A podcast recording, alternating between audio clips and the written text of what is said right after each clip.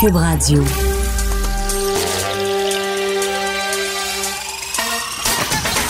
Jean-François Barry. Un été pas comme les autres. Le divertissement radio de vos vacances. Cube Radio. Jean-François Barry. Aujourd'hui, on est le 30 juin, c'est reparti. Jean-François Barry qui s'installe au micro de Cube pour les deux prochaines heures. Dernière journée du mois de juin. Donc, évidemment, on va parler du déménagement un petit peu plus tard à l'émission. Déménagement qui va arriver demain. On annonce une journée quand même potable pour un déménagement. Ça va être chaud, pas trop. Peut-être un petit risque d'averse. Ça devrait pas être euh, si mal à travers tout le grand, euh, la belle grande province. Aujourd'hui, 18 nouveaux décès, 68 nouveaux euh, cas d'infection. Euh, ça continue, hein? c'est pas c'est pas terminé et on en a eu une belle preuve euh, ce matin avec euh, le ministre Legault qui a pris la parole pour nous annoncer qu'on allait devoir porter le masque euh, à l'avenir dans les différents transports en commun dans deux semaines. En fait, la date c'est dans deux semaines et dans un mois, ça- dans deux semaines, ça va être fortement, fortement, fortement, fortement conseillé. Puis dans un mois, ce sera obligatoire. J'ai écouté ça, ce point de presse-là. Bien honnêtement, j'ai hâte de voir comment ça va être appliqué parce qu'il a bien dit qu'il n'a pas l'intention de mettre des policiers à l'entrée du métro pour faire. euh, et on le sait, il y a toujours des récalcitrants. Il y a des gens qui veulent pas. euh, il y en a eu pendant qu'on était confinés à la maison. Il y a, a toujours eu des gars qui, et des filles qui ont décidé de ne pas suivre euh, les consignes. Il y a des gens qui ne croient pas à la pandémie. Il y a des gens qui, bon, peu importe la raison. Mais j'ai hâte de voir comment ça va se passer quand quelqu'un va décider d'entrer dans l'autobus. Euh, Est-ce que ça va être le chauffeur qui va devoir faire la, la police, est-ce que c'est les gens? Il s'est dit, on fie beaucoup à la population. Dans le fond, regarder la personne qui est, qui est rentrée avec des gros yeux puis faire sentir qu'elle n'a pas de masque. Là. Fait que j'ai bien, bien hâte de voir comment ça va se passer une fois qu'on va vouloir appliquer ça. Et comment ça va se passer aussi dans les différentes régions? Parce que, euh, je l'ai dit déjà à l'émission, là, moi j'ai de la famille. Ma famille vient, vient de la région, euh, un peu partout. Euh, puis, il y a une réalité qui est très montréalaise. Puis, il y a une réalité un peu plus, euh, appelons ça campagne, je vais le dire comme ça. Ils sont en nature, ils ont des grands espaces, puis ils ont l'impression que la COVID, c'est pas pour eux. Puis à la limite, ils ont tellement pas eu de cas que j'ai de la difficulté à les blâmer, ben honnêtement. Sauf que quand ils vont avoir à prendre le transport en commun puis qu'on va leur demander de mettre un masque, parce que ça va être, euh, ça va être bon partout, cette règle-là. Là. C'est pas que pour euh, Montréal. Donc, j'ai bien, bien hâte de voir comment ça va se comment ça va se dérouler? Puis, euh, bien honnêtement, si vous avez entendu le point de presse, vous avez sûrement compris que ça s'en vient aussi pour les commerçants. On a compris qu'il y a une stratégie derrière euh, ces décisions-là de la part du ministre Legault et de Dr Arruda. J'imagine, il a parlé de progression, le temps que les gens s'acclimatent. Euh, il a on a, il a dit, comme dit, on a commencé par le 2 mètres, puis là, on devait pas tout de suite le masque. Puis dans le fond, il nous, dans le fond, il nous, tranquillement, il nous amène vers où on doit aller. Et il a dit, là, là, euh, là pour l'instant, non, dans les commerces, mais tu sais, si dans deux semaines, je vous dis que ça va avoir lieu, mettons, en septembre, faudrait pas me revenir. Fait qu'on comprend qu'il l'a euh, dans sa petite manche, et puis euh, il y a des bonnes chances que ça finisse par, euh, par arriver. Alors, si euh, c'est le temps de vous en procurer un, parce que je vous le dis, là, nous, on en a des masques à la maison, ils sont pas tous confortables, et tout dépendamment la grosseur de notre visage aussi. Là, moi, je mettons, ma fille est toute petite, une toute, toute petite, petite mini Vivi, là, euh, 5 et 1, euh, 100 livres, là, tout petite. Puis les masques qu'on avait, euh, l'élastique a de la misère à y tenir en arrière des oreilles. Puis euh, là, on a dû en acheter un parce qu'elle a commencé, recommencé à suivre ses cours de conduite. Puis c'était quand même euh, contraignant parce que dans les cours de conduite, à cause du professeur qui est assis à côté, elle est obligée d'avoir un masque. Bref, je pense que c'est le temps, si vous en envoyez un, si vous allez dans un magasin, pharmacie, vous voulez les commander sur Internet, commencez à vous préparer parce que j'ai bien l'impression que cet automne, on va tous en avoir besoin. Grosse nouvelle aussi, euh, l'Auto-Québec qui a annoncé mardi que euh, des mises à pied temporaires, temporaires, mais quand même 2250 employés, c'est à peu près le tiers des employés de l'Auto-Québec dans différents secteurs.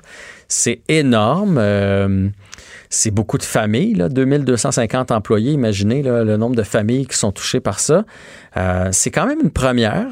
Peut-être que quelques exemples qui m'échappent, mais jusqu'à maintenant, les employés de l'État avaient, peu importe qui travaillent ou pas, avaient gardé leur salaire à la maison. On pense aux professeurs, par exemple, pendant un bout de temps. Bon, je sais, il y en a qui vont dire qu'ils, tra- qu'ils travaillaient, mais quand même une petite période là où euh, on travaillait pas. Euh, quelqu'un qui travaillait pour différents ministères, des fois, moi, j'y pensais, j'étais chez nous, je me disais, mon Dieu, mais je peux pas croire que le gars qui fait du graphisme pour le ministère du Tourisme au mois d'avril travaille, on n'avait pas le droit de sortir de chez nous, mais ces gens-là étaient quand même euh, payés, puis je comprenais la logique de continuer de les payer parce que dans le fond, c'est s'il n'y a plus personne qui paye d'impôts, puis il n'y a plus personne qui a des salaires, l'économie allait tomber. Fait qu'on a continué de les payer. là, c'est comme la première fois, dans le fond, qu'il y a des employés de l'État qui, euh, qui perdent leur emploi. Temporairement, je le rappelle, mais temporairement, on n'a pas de date quand même, et ça pourrait être surtout si on pense que la deuxième vague arrive à l'automne, ça pourrait être quand même long. On ne le souhaite pas, mais ça pourrait être quand même long. On a annoncé les ouvertures dans les différents casinos. Donc, au Lac c'est à partir du 13 juillet. Casino de Charlevoix, Mont-Tremblant, les salons de jeux de Québec et de Trois-Rivières le 16 juillet. Euh, oh pardon, j'ai dit le, casino, c'est le Hilton du Lac Lemay le 13 juillet, le Casino du Lac Lemay le 23 juillet, Casino de Montréal le 3 août et les réseaux ALV et Kinzo le 7 juillet. Il va y avoir toutes sortes de mesures. Euh, vous allez devoir réserver en ligne pour euh, pouvoir avoir accès au casino. Ça va être limité à 250 personnes. Donc, pour les plus petits casinos, ça va être 250 personnes. À Montréal, on va avoir 1500 personnes parce que euh, j'imagine qu'il va y avoir 250 personnes par étage. C'est un peu comme ça que je le comprends. Là. Donc, six différents secteurs. Vous allez être obligé de vous désinfecter les mains. Euh, les euh, clients vont devoir porter les couvre-visages, les, les, évidemment les croupiers et tout ça aussi. pour ce qui est des machines à sous, on va vous remettre un stylet pour pas que vous touchiez aux machines à sous. Bref, des flèches pour vous dire dans quel sens passer. limitation du côté des restaurants, du côté des bars. Évidemment, pas de spectacle. Et honnêtement, je me demande moi, je pas ça. Je vais vous dire, je pas ça aller au casino. Euh, je, me mets un petit montant, on est entre amis, on a du plaisir. Euh, je, me demande un peu, euh, je me demande un peu qui va avoir du plaisir à aller au casino. Parce que le plaisir de jouer à la roulette, c'est que quand le croupier te met ta grosse pile de, de, jetons en avant de toi parce que tu as gagné, tu ramasses ça, puis tu ramènes ça de ton côté, puis là, tu regardes ta blonde, puis là, tu y fais un high five parce que, tu sais, on est content. Il on voit souvent dans les films les gens souffler sur les dés là, avant de le lancer euh, sur le tapis de jeu. Euh, là, là, évidemment, on, va enlever tout ça. On va, on va, enlever, comme on dirait, le petit côté festif. Fait que j'ai comme l'impression que ça va être pour les joueurs, ceux qui aiment vraiment beaucoup ça. Euh, parce que c'est juste pour aller passer une soirée, pour s'amuser. J'ai l'impression qu'il va y avoir tellement de contraintes qu'on va enlever une partie du, du plaisir. En tout cas, on verra bien quand ça va Puis on se souhaite pour euh, tous les gens qui ont perdu leur emploi que ça soit le moins long possible. On va s'entretenir avec Maître François-David euh, Bernier, euh, qui fait des médias aujourd'hui, on va se le dire, grâce à moi. Alors bonjour, Monsieur Bernier. Salut Jean-François. Oui, grâce à toi. J'ai mes débuts à euh, ça, va, ça va bien. Euh, ça, commence bien. ça commence bien. Ouais. Oui, ouais, l'émission que, l'émission que, que j'animais et comme dans toute bonne émission, les chroniqueurs nous survivent toujours. Alors, les collaborateurs, toi, tu étais collaborateur. Moi, j'ai perdu ma job. Puis toi, tu vois, tu continues à faire des médias un peu partout. Là, on te voit régulièrement à TVA, LCN, etc. Oui, c'est ça. Le début des chroniques judiciaires à cause de toi. Merci encore. ben, ça me fait grand plaisir. Donc, avocat et animateur du balado Avocat à la barre, disponible ici sur les ondes de, Cube. Et on voulait te, te jaser ça aujourd'hui concernant, là, donc, je viens d'en parler, le masque qui va être obligatoire dans les différents transports en commun partout au Québec, à côté du 13, fortement, fortement suggéré à partir du 27, euh, obligatoire. Puis, on voulait parler du côté euh, du côté légal de, de, tout ça, euh, est-ce que, mm-hmm. première question, est-ce que c'est discriminatoire d'obliger les gens à porter un masque? Ben, c'est sûr que c'est du jamais vu, on se le cachera pas. C'est euh, particulier. Puis discriminatoire, ce ne serait pas à cause bon de, de, de la situation, à cause de l'urgence, à cause vraiment de la santé publique. Parce que, tu sais, je le rappelle toujours, c'est les droits des uns s'arrêtent ceux d'autres commencent. Puis là, c'est ça qu'on voit, c'est que pourquoi on, oblige le masque, ben, c'est pour protéger les gens. Donc, je verrais mal quelqu'un qui dirait que c'est discriminatoire d'être forcé de porter le masque. Puis ce qu'il faut comprendre aussi, c'est que le gouvernement, là, quand on parle de, droits et libertés, là, on l'a vu durant la pandémie, la crise, ils sont tout le temps, ils sont sur, comme on dit, sur le break à bras, sur le frein quand on, parle d'imposer des choses mhm. au lieu de les euh, de le suggérer fortement. Parce qu'il y a beaucoup de choses qui sont suggérées fortement, mais c'est pas nécessairement légal de pas le faire, mais c'est pour le bien-être de tous. Mais là, c'est quand même nouveau, on le force. Donc, si on, à partir du 13 juillet, on est obligé d'avoir le masque. Et euh, plus tard, en juillet, bien évidemment, imaginez, si vous ne l'avez pas, vous rentrez pas. C'est ça qui, fait, qui frappe un peu plus l'imaginaire. Euh, et là, de la discrimination, c'est sûr que peut-être qu'on pourrait avoir des contestations. Euh, est-ce qu'il y a une question, Jean-François, qu'il faut, faut savoir aussi, est-ce que les, transports en commun vont, fournir ces masques-là? C'est un grand, c'est un enjeu qui est important parce que on ne voudrait pas qu'il y ait des gens qui prétendent ne pas euh, pouvoir euh, avoir de masque, des choses comme ça. Mais à ce que je sais, c'est que c'est des masques, ça peut être des, masques artisanaux, donc ça, ça aide parce que tout le monde peut s'en faire un. Puis je dis, je donne un exemple à la blague, tu sais, on peut pas rentrer à l'épicerie ou au dépanneur ou dans les transports communs euh, en bedaine. On est obligé de porter un vêtement, mais là, ce, vêtement-là, ben, il est sur la bouche pour nous protéger. C'est un peu la façon que je le vois. Puis quand tu parles de contestation, c'est genre, je sais pas, le moi, un travailleur qui est obligé de prendre le métro tous les matins pour se rendre, puis qui lui décide qu'on y obligera pas le masque et qui, à cause de ça, ne peut plus prendre de transport en commun, ne peut plus se rendre à son travail. Donc lui pourrait euh, porter sa cause devant les tribunaux parce que là, il peut plus travailler à cause de ça, c'est ça? Oui, mais c'est sûr que s'il y, a une contrainte qui, empêche quelqu'un d'aller travailler, oui, il pourrait contester. C'est sûr quand il y a des, choses comme ça qui sont obligatoires, euh, c'est pas long qu'il arrive des gens qui vont dire ben moi ça me cause problème à, cause de telle telle chose. Mais encore là maintenant on ne sait pas toutes les contestations qu'il peut y avoir. Est-ce que est-ce que quelqu'un qui, qui, qui, a de la difficulté à respirer parce qu'il met un masque pourrait vouloir être exclu de ça? Mais honnêtement, on peut on spécule en disant qui pourrait s'objecter à ça, mais c'est difficile d'être contre la vertu parce que dans ce cas-là, c'est pas pour s'amuser, c'est vraiment pour nous protéger. Il y a une loi qui a des dents en arrière de ça qui dit que regarde quand, quand la sécurité du public est compromise, le gouvernement il peut peut prendre des actions, lui forcer les gens à respecter des règles.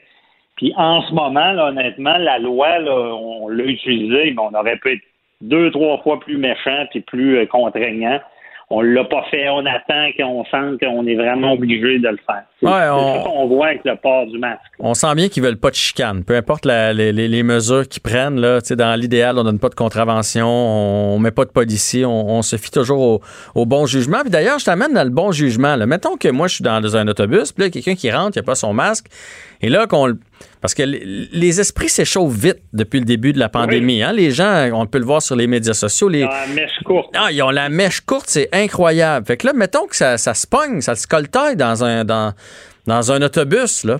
Euh, fait que les personnes qui sont au centre de ça, ou le chauffeur qui va peut-être devoir euh, intervenir, qui va devoir peut-être, euh, ben on le souhaite pas, là, mais subir des.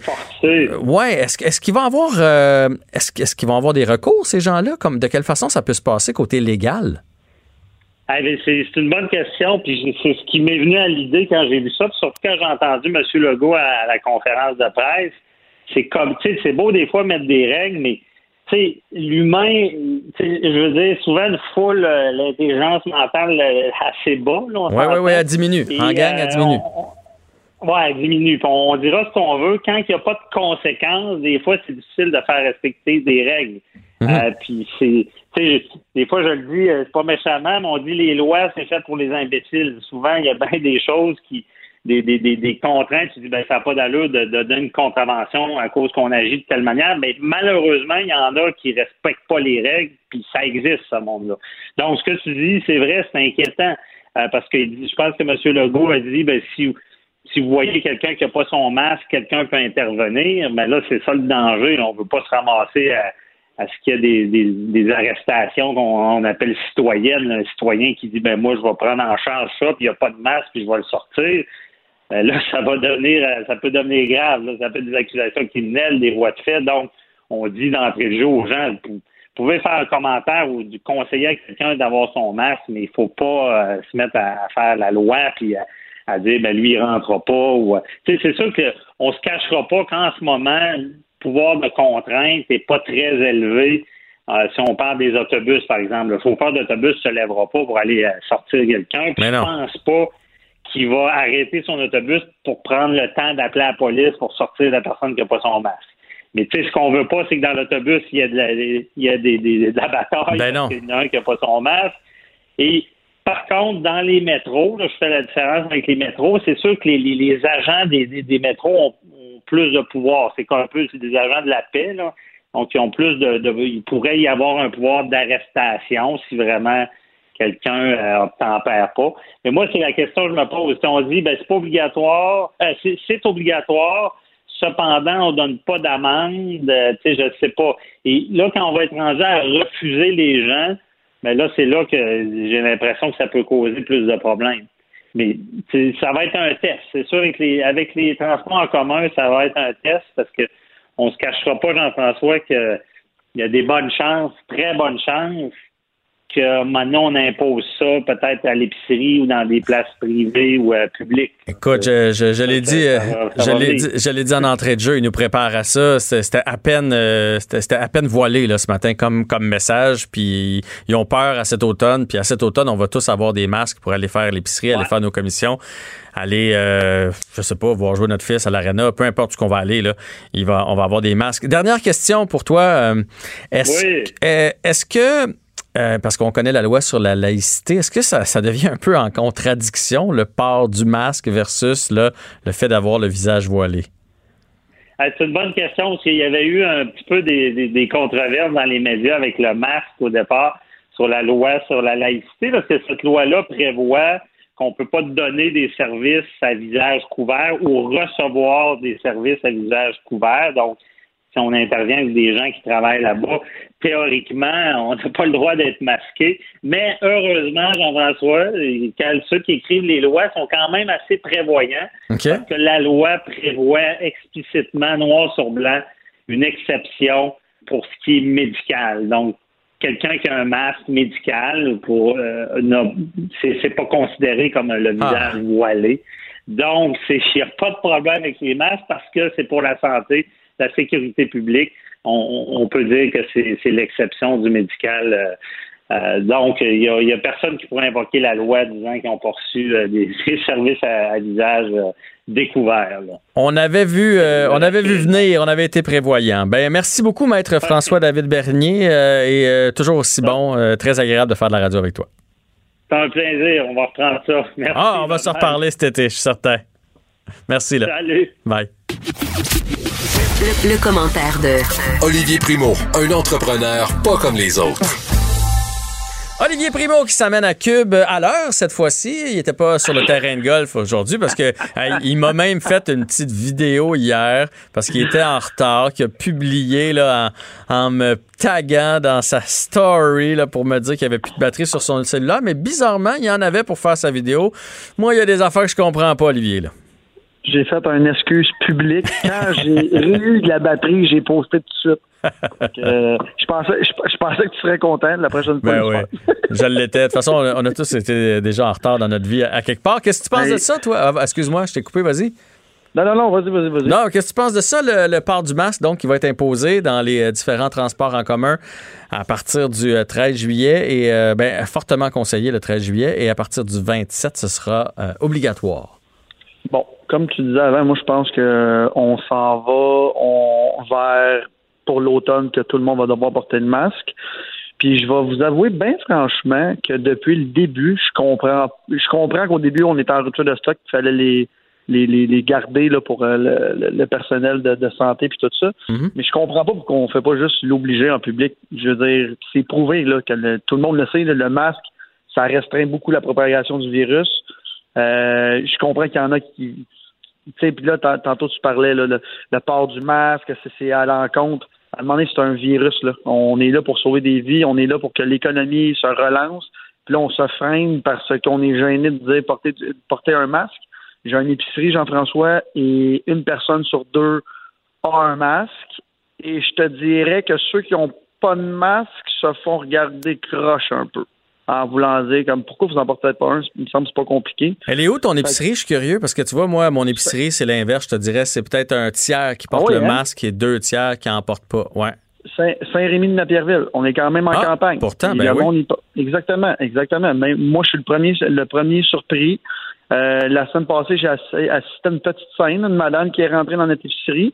J'arrivais là, je sortais avec mes sacs, puis elle voulait pas se désinfecter les mains. La cliente en arrière, elle a dit Madame, qu'est-ce que vous comprenez pas?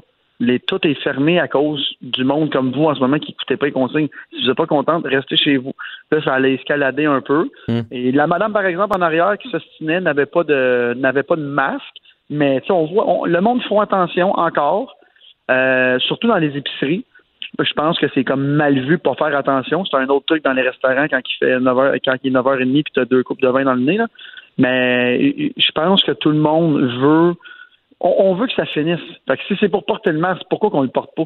je veux dire, c'est quoi le problème? Je comprends pas. Mais écoute, moi, Olivier, je vais, être euh, transparent. Moi, je le porte pas le masque. Je, l'ai porté quand on est, mettons, je suis allé donner du sang, on m'a obligé, ce genre de truc-là. Là, si je prenais le transport en commun puis qu'on était 40 dans l'autobus, je le porterais. Là. Mais parce que, parce que je, je trouve que ceux qui portent le masque, à partir du moment où on porte le masque, on dirait que les gens oublient qu'il y a un virus. Moi, ce que j'ai remarqué à l'épicerie, Mettons que je suis en train de regarder mes, mes citrons, OK? Si quelqu'un en avant n'a pas de masque, puis l'autre en arrière n'a pas de masque, là, ils vont me laisser mon 2 mètres. Tout le monde va se tenir à distance, puis j'irai pas dans sa bulle, il viendra pas dans la mienne.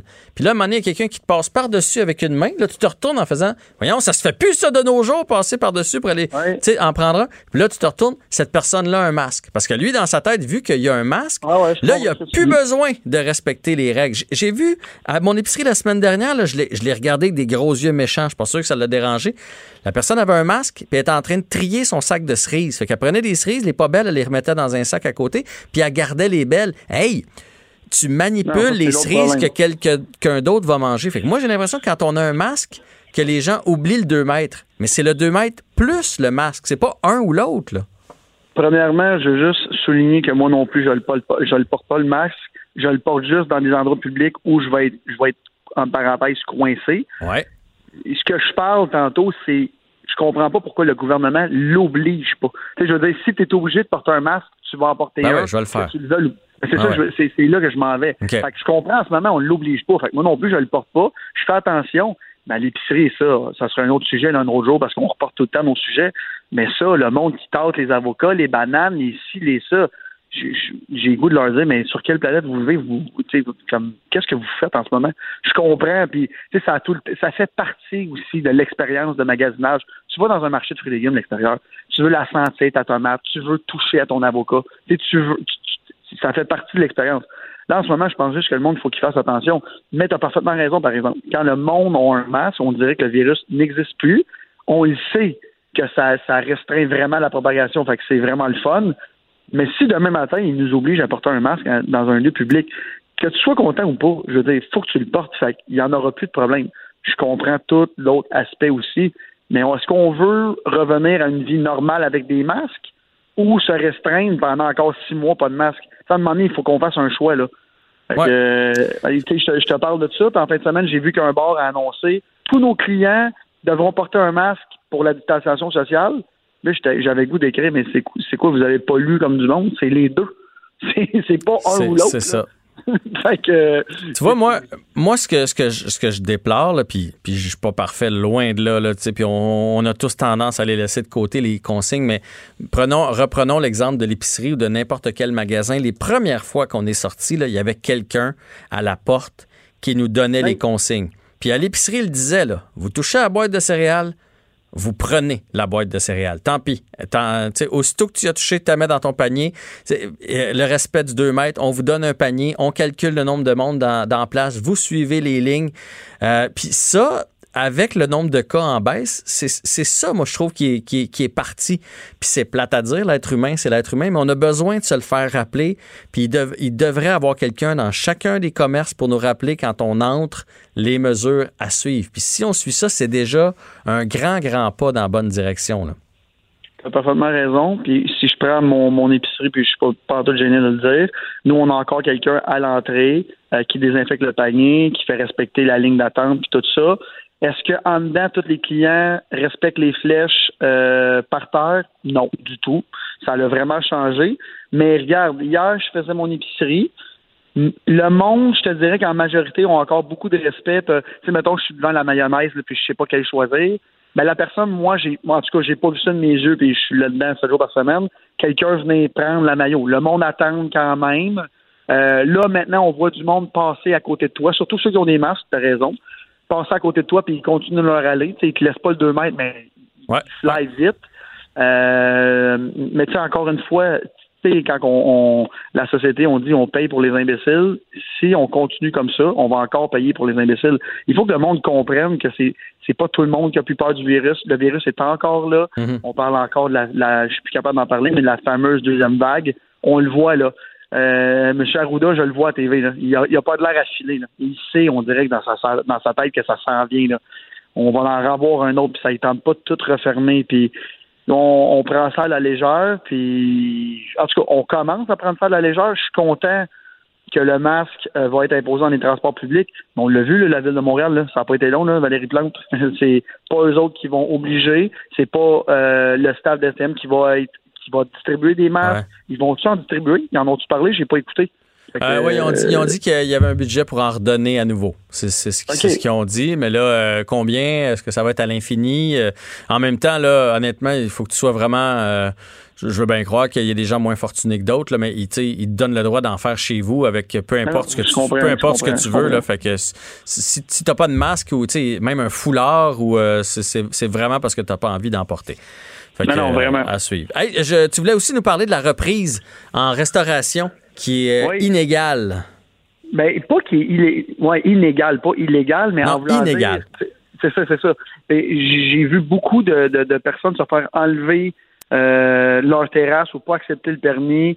Euh, j'en ai vu d'autres qui sont rendus, qui, possèdent la rue au complet, fait qu'ils sont capables d'avoir une salle à manger aussi grosse qu'à l'intérieur à l'habitude. Mhm. euh, puis moi, moi, ce que je remarque le plus depuis deux semaines, c'est qu'il n'y a aucun suivi, il n'y a aucune autorité.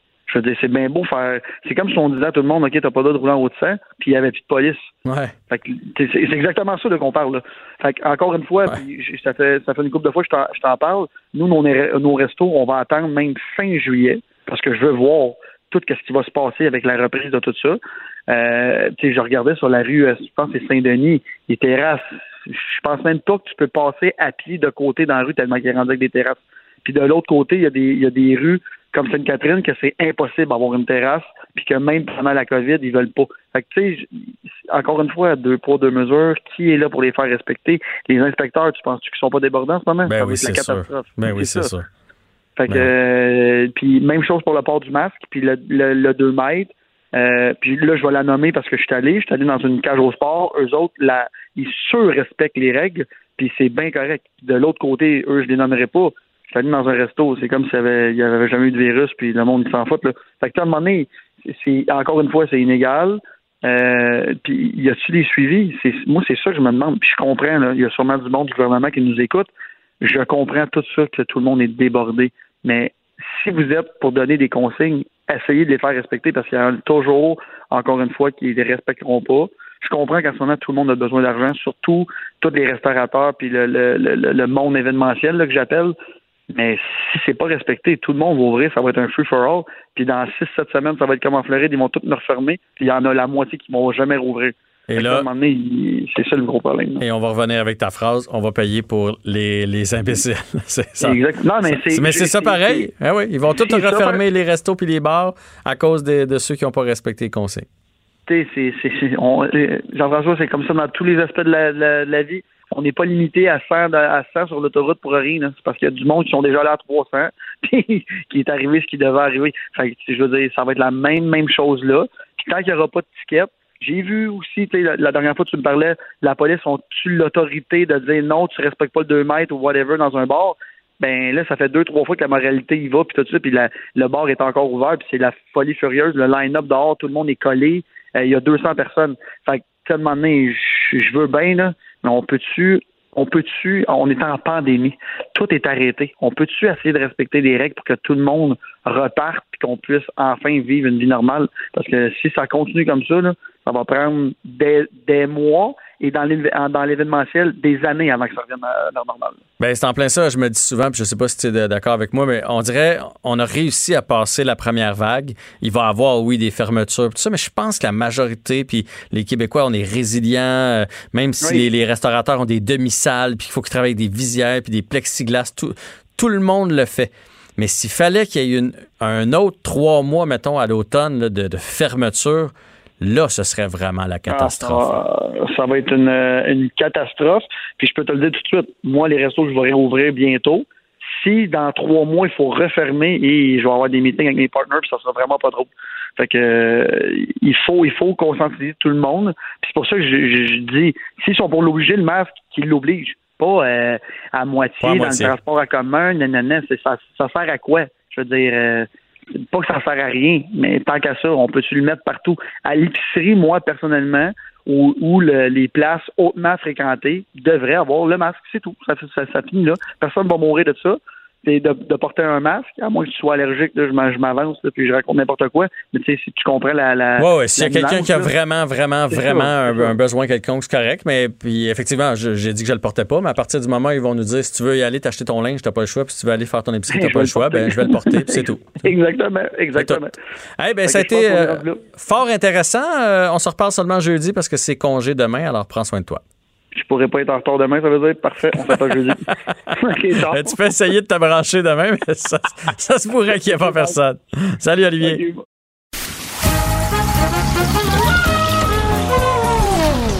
Ben non, il n'y a pas de quiz.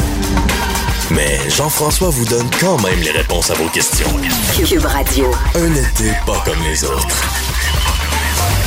Regarde-moi, regarde-toi, comme on est,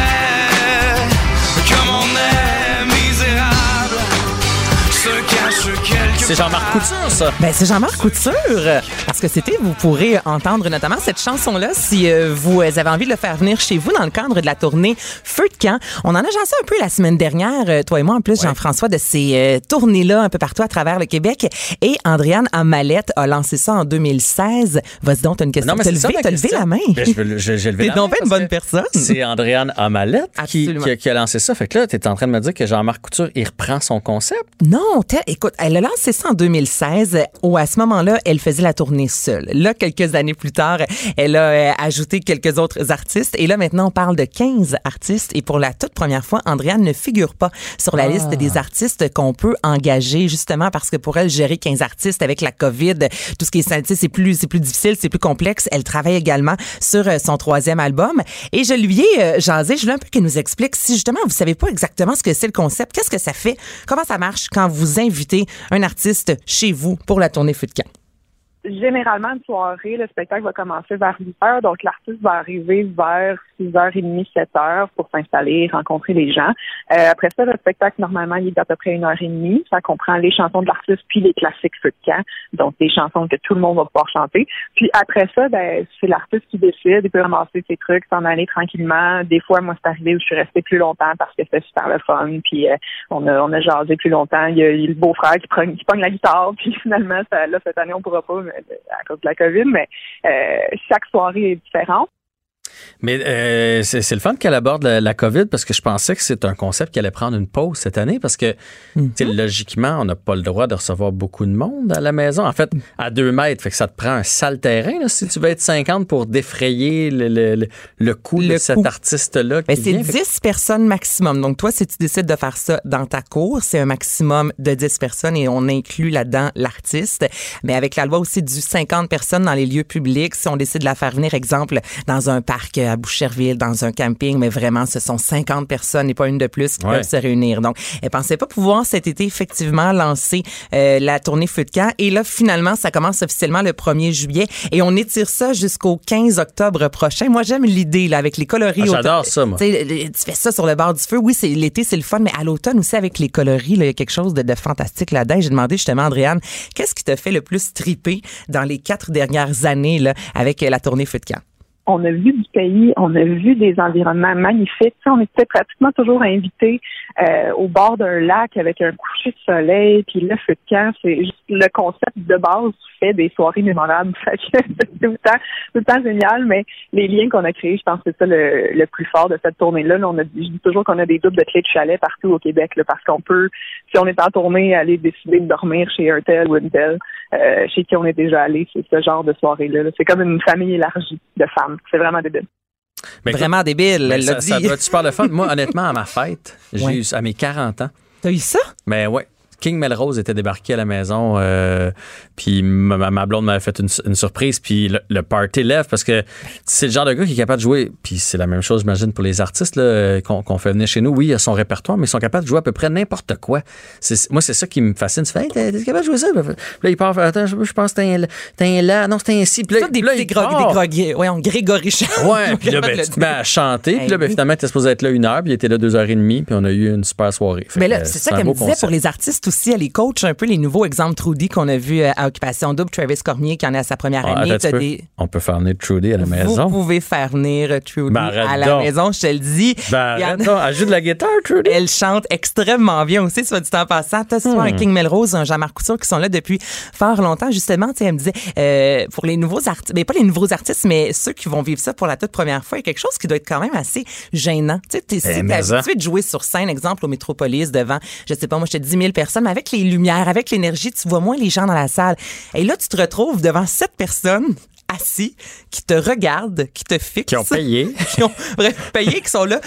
Divertis-nous, tu sais, quelque chose vraiment, tu entres dans la bulle, tu entres chez les gens, donc ça doit vraiment être particulier pour ces artistes-là. Là. C'est gênant, là. Ben, je moi, je me souviens à, ma- à mon, à mon party, je le rappelle, c'était pas dans ce concept-là, là, mais il, il est arrivé King Melrose, puis il est passé le long de mes poubelles, parce que il il s'est emmené en arrière de la maison. Puis tu voyais qu'il était comme moyennement à l'aise. Bon, on sait que je m'installe. Non, mais il fait pipi fait dans que- ta salle de bain. Non, mais on dira ce Oui, qu'on oui. veut. Ils n'ont Ah pas de loge, il n'y a pas d'intimité. On est tous, on vit tous la même chose. euh, combien pour Trudy? Ça, je Mettons que- Tournezfeudecamp.com Ok, je vais pour avoir faire. tous les détails. On va aller faire un tour, c'est bon.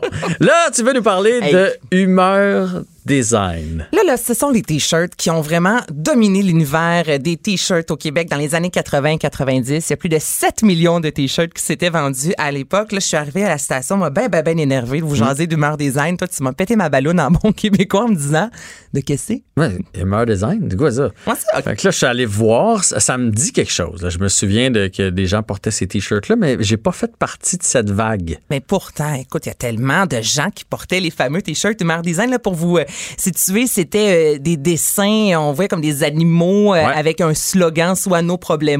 Avec moi, c'est tout ou rien. Je travaille pour des pinottes. Et là, c'était un singe qui travaillait vraiment sur Mm-hmm. un gros lit euh, de pinottes. Et ça, depuis quelques temps, je vous dirais, c'est revenu sur les médias sociaux. J'ai des oncles en- qui les portent encore en passant. C'est Ben ils préfèrent de l'argent, les oncles. Et j'ai parlé avec Michel Leblanc, qui est le directeur de création. Et je vais te faire entendre comment, comme, pourquoi que c'est de retour. Mais tout d'abord, je lui ai demandé comment est-ce que les gens à l'époque, ça venait d'où ces slogans-là? Et c'était les employés. Il y avait un concours à l'interne, OK, Jean-François? OK. Et là, n'importe qui pouvait dessiner, écrire un slogan. Et si ton dessin était choisi, non seulement tu te faisais des sous, mais tu avais également une royauté sur tous les t-shirts Ah. vendus. Donc là, pour ces gens-là, là, la personne qui a, qui a dessiné « Je travaille pour des pinottes », 20 ans plus tard, le t-shirt est de retour. Il y a quelqu'un de bien heureux présentement. c'est clair. à travers le Québec, je trouve Wow. ça cool quand même de, de faire euh, de, de- de permettre aux gens au sein de l'entreprise de, de faire des sous comme ça. Et là, je vous fais entendre un peu pourquoi c'est de retour les fameux t-shirts Humeur Design. Dans les dernières années, les derniers mois, il y a un retour vers le vintage, vers la nostalgie. Donc, moi, par défaut, je me faisais solliciter. Les gens me retrouvaient en sachant que j'étais directeur du département graphique. Les gens m'ont retrouvé, me demandaient à quel endroit ils pourraient retrouver des t-shirts. Il y a même des émissions de télévision qui m'ont contacté pour savoir si j'étais capable d'avoir des échantillons des t-shirts à l'époque. Et en même temps, l'ancien président, à l'époque, se faisait solliciter de son côté. Donc, il m'a rappelé, il m'a dit, ben, euh, Michel, veux-tu, veux-tu le faire? Et tente, euh, on fait un trip puis on relance ça. Principalement, les dessins qu'on a utilisés, c'est tous les succès de l'époque, mais il en reste plein, là. Je suis justement présentement en train de regarder les nouveautés qu'on va sortir. Ça, c'est mes banques d'images qui étaient archivées depuis le temps que je suis capable de, retracer. On s'est dit, ben, pourquoi pas faire une version 2020, donc avec euh, la situation avec la COVID. On a dit, on va faire un clin d'œil, mais je voulais pas faire, euh, ça va bien aller. Je trouve que ça, a été surutilisé. Tout ça fait qu'on est allé un petit peu plus euh, soft. On a, on a juste fait un t-shirt ça va bien Là, il y a encore plein de, de- de dessins là, qu'on va voir au cours des prochains mois. Tout ça, c'est dans des cartables, parce qu'on se rappelle que la technologie dans les années 80, c'était Ouais, pas ouais, c'était pas, nécessairement euh, ce qu'on connaît de nos jours. Mais même le slogan, j'ai bien hâte de voir parce que maintenant, il y en a beaucoup de, de t-shirts avec toutes sortes de slogans. Puis il y en a qui sont vraiment très drôles. Je veux dire, l'humour sur les t-shirts, c'est raffiné un peu. Fait que j'ai hâte de voir. Là, je travaille pas pour des pinottes. Tu ressors ça aujourd'hui. Ça se vend. À fond. Oui, parce que là, c'est la nostalgie. Mais le même genre de jeu de mots aujourd'hui est pas mal moins puissant. L'humour au Québec, c'est, raffiné beaucoup. Fait que j'ai hâte de voir vers quoi on va, vers quoi on va aller. Mais en même temps, tu regardes Tamelo Boutique qui ont sorti les chandails exemple de Mitsu ou les bébés euh, récemment. Ça fonctionne encore. Tu sais, même si c'est un petit slogan qu'on a entendu, c'est Manolo euh, de d'Aramdam, le- leur nouveau euh, t-shirt. Et tu sais, ça marche là. Les gens, on dirait, on a l'impression, mais je pense que les plus, les anciens t-shirts vont peut-être plus se Ouais. que les nouveaux comme C'est ça que je veux dire. Ouais. Je, Je- je- je comprends que les anciens, par nostalgie, ça va se vendre. Les nouveaux, il faut que tu, faut que tu pousses un peu plus loin tu ta réflexion. Et pour les adeptes là, de tout ce qui est justement old school, même la façon de le, le- la- le procédé pour faire les t-shirts, on a gardé ce qu'on faisait il y a 20 ans de ça. Donc, on n'est pas allé avec les nouvelles technologies parce qu'on dit qu'à l'époque, c'était beaucoup plus performant. Ben, je peux peut-être Bon. l'imiter. Alors oui, à l'époque, c'était beaucoup plus performant parce que c'était plus old school et on aimait bien ça. Ah, merci, Aujourd'hui, il y a des technologies avancées qui sont en impression euh, numérique, par exemple, mais je l'ai testé, ça n'arrive pas à la cheville de, de- de- de la qualité. Tout ce qui est impression numérique avec des imprimantes, là, qui est la nouvelle approche qui facilite l'impression, mais la durabilité n'est pas là, la qualité n'est pas là. Fait que on a encore des procédés de v'là 20 ans qui sont encore aujourd'hui les meilleurs procédés. Bon, ben, pour les amateurs de, de humeur design, ça va sortir euh, bientôt. Ben, Et- On a déjà plein de vendus. Moi, j'ai commandé le mien. Ah oui, ça avec va, mes pantalons taille haute. ça va bien aller avec tes pantalons de ma tante. ah, mais moi, je m'excuse, ces pantalons-là, je comprends pas. Je- les jeans, là, taille haute, qui qui vous font des drôles de fesses, puis aussi On voit la vessie. drôles de vessie. Bon, ben voilà, qui montent jusqu'au milieu du nombril. Euh, Mais on met ça pour notre confort, c'est pas pour vous. Tu sais, je me suis pas habillée pour toi aujourd'hui, tu comprends? Moi, c'est vraiment, même mon chum trouve sais, Il dit, Anna, chaque fois, je peux pas con- concevoir. T'as, Il me semble une fesse qui, est- qui, qui est Une longue. fesse qui finit plus. ça finit plus de finir. Mais on, les filles, on part ça, on est confortable. Que veux-tu? Moi, je, je- là, on, va, on va souhaiter qu'elle n'écoute pas, mais ma fille euh, mesure 5 et 1. Puis évidemment, comme c'est la mode, elle en a. Puis je- à chaque fois qu'elle qu'elle les porte, j'ose pas y dire, mais c'est parce que, tu sais, déjà qu'elle trouve qu'elle est pas grande. Mais c'est sûr que ça y fait pas long de tronc, Ben, ça y fait pas long de corps, là, tu sais. Déjà qu'entre le nombril, elle, puis les épaules, il y a pas full long. Mais là, en portant ça, c'est en- c'est encore plus. Mais enfin. On la c'est- un autre, euh, c'est un autre dossier. Puis heureusement, les modes, ça finit toujours par passer. Ben voilà, tu C'est ça qui est la bonne nouvelle. Merci Anaïs Hey, pour ce plaisir. beau segment showbiz encore une fois aujourd'hui. J'ai bien hâte de voir ton t-shirt lorsque tu l'auras. Tu le porteras ici. euh, Je vais mettre les pantalons les plus taille haute que j'ai. Ah, ben, c'est pas grave, avoir le t-shirt par-dessus, c'est moins pire. Jean-François Barry. Pour nous rejoindre en studio, 187 Cube Radio. 1877 827 2346. C'est euh, des jours de déménagement demain. Il va peut-être en avoir un petit peu moins que d'habitude parce que, bon, avec euh, la COVID, je sais pas si tout le monde a réussi à se trouver un logement et si tout le monde a réussi à se trouver des déménageurs. J'entendais qu'il y a un peu un retour des tanguis, des gens qui vont retourner chez papa et maman. Donc, à suivre, mais reste que c'est quand même Journée nationale du déménagement demain. On va en parler avec Louis Gaudreau, qui est chercheur à l'Institut de recherche et d'information euh, socio-économique, donc l'IRIS, qui vient de publier un rapport à ce sujet-là ce matin. Bonjour, Monsieur Gaudreau. Bonjour. Euh, qu- Qu'est-ce qui ressort, premièrement, de votre euh, rapport concernant les propriétaires et les locataires? Euh, ce qui ressort, c'est que euh, depuis euh, une vingtaine d'années, euh, dans plusieurs grands centres à Montréal, il y a- une grosse activité immobilière qui a poussé à la hausse le prix des logements et qui euh, a fait en sorte que euh, il y a de plus en plus d'inégalités sur le marché du logement, non seulement entre propriétaires et locataires, mais aussi entre propriétaires eux-mêmes qui n'ont pas tous la même capacité d'acheter euh, des logements.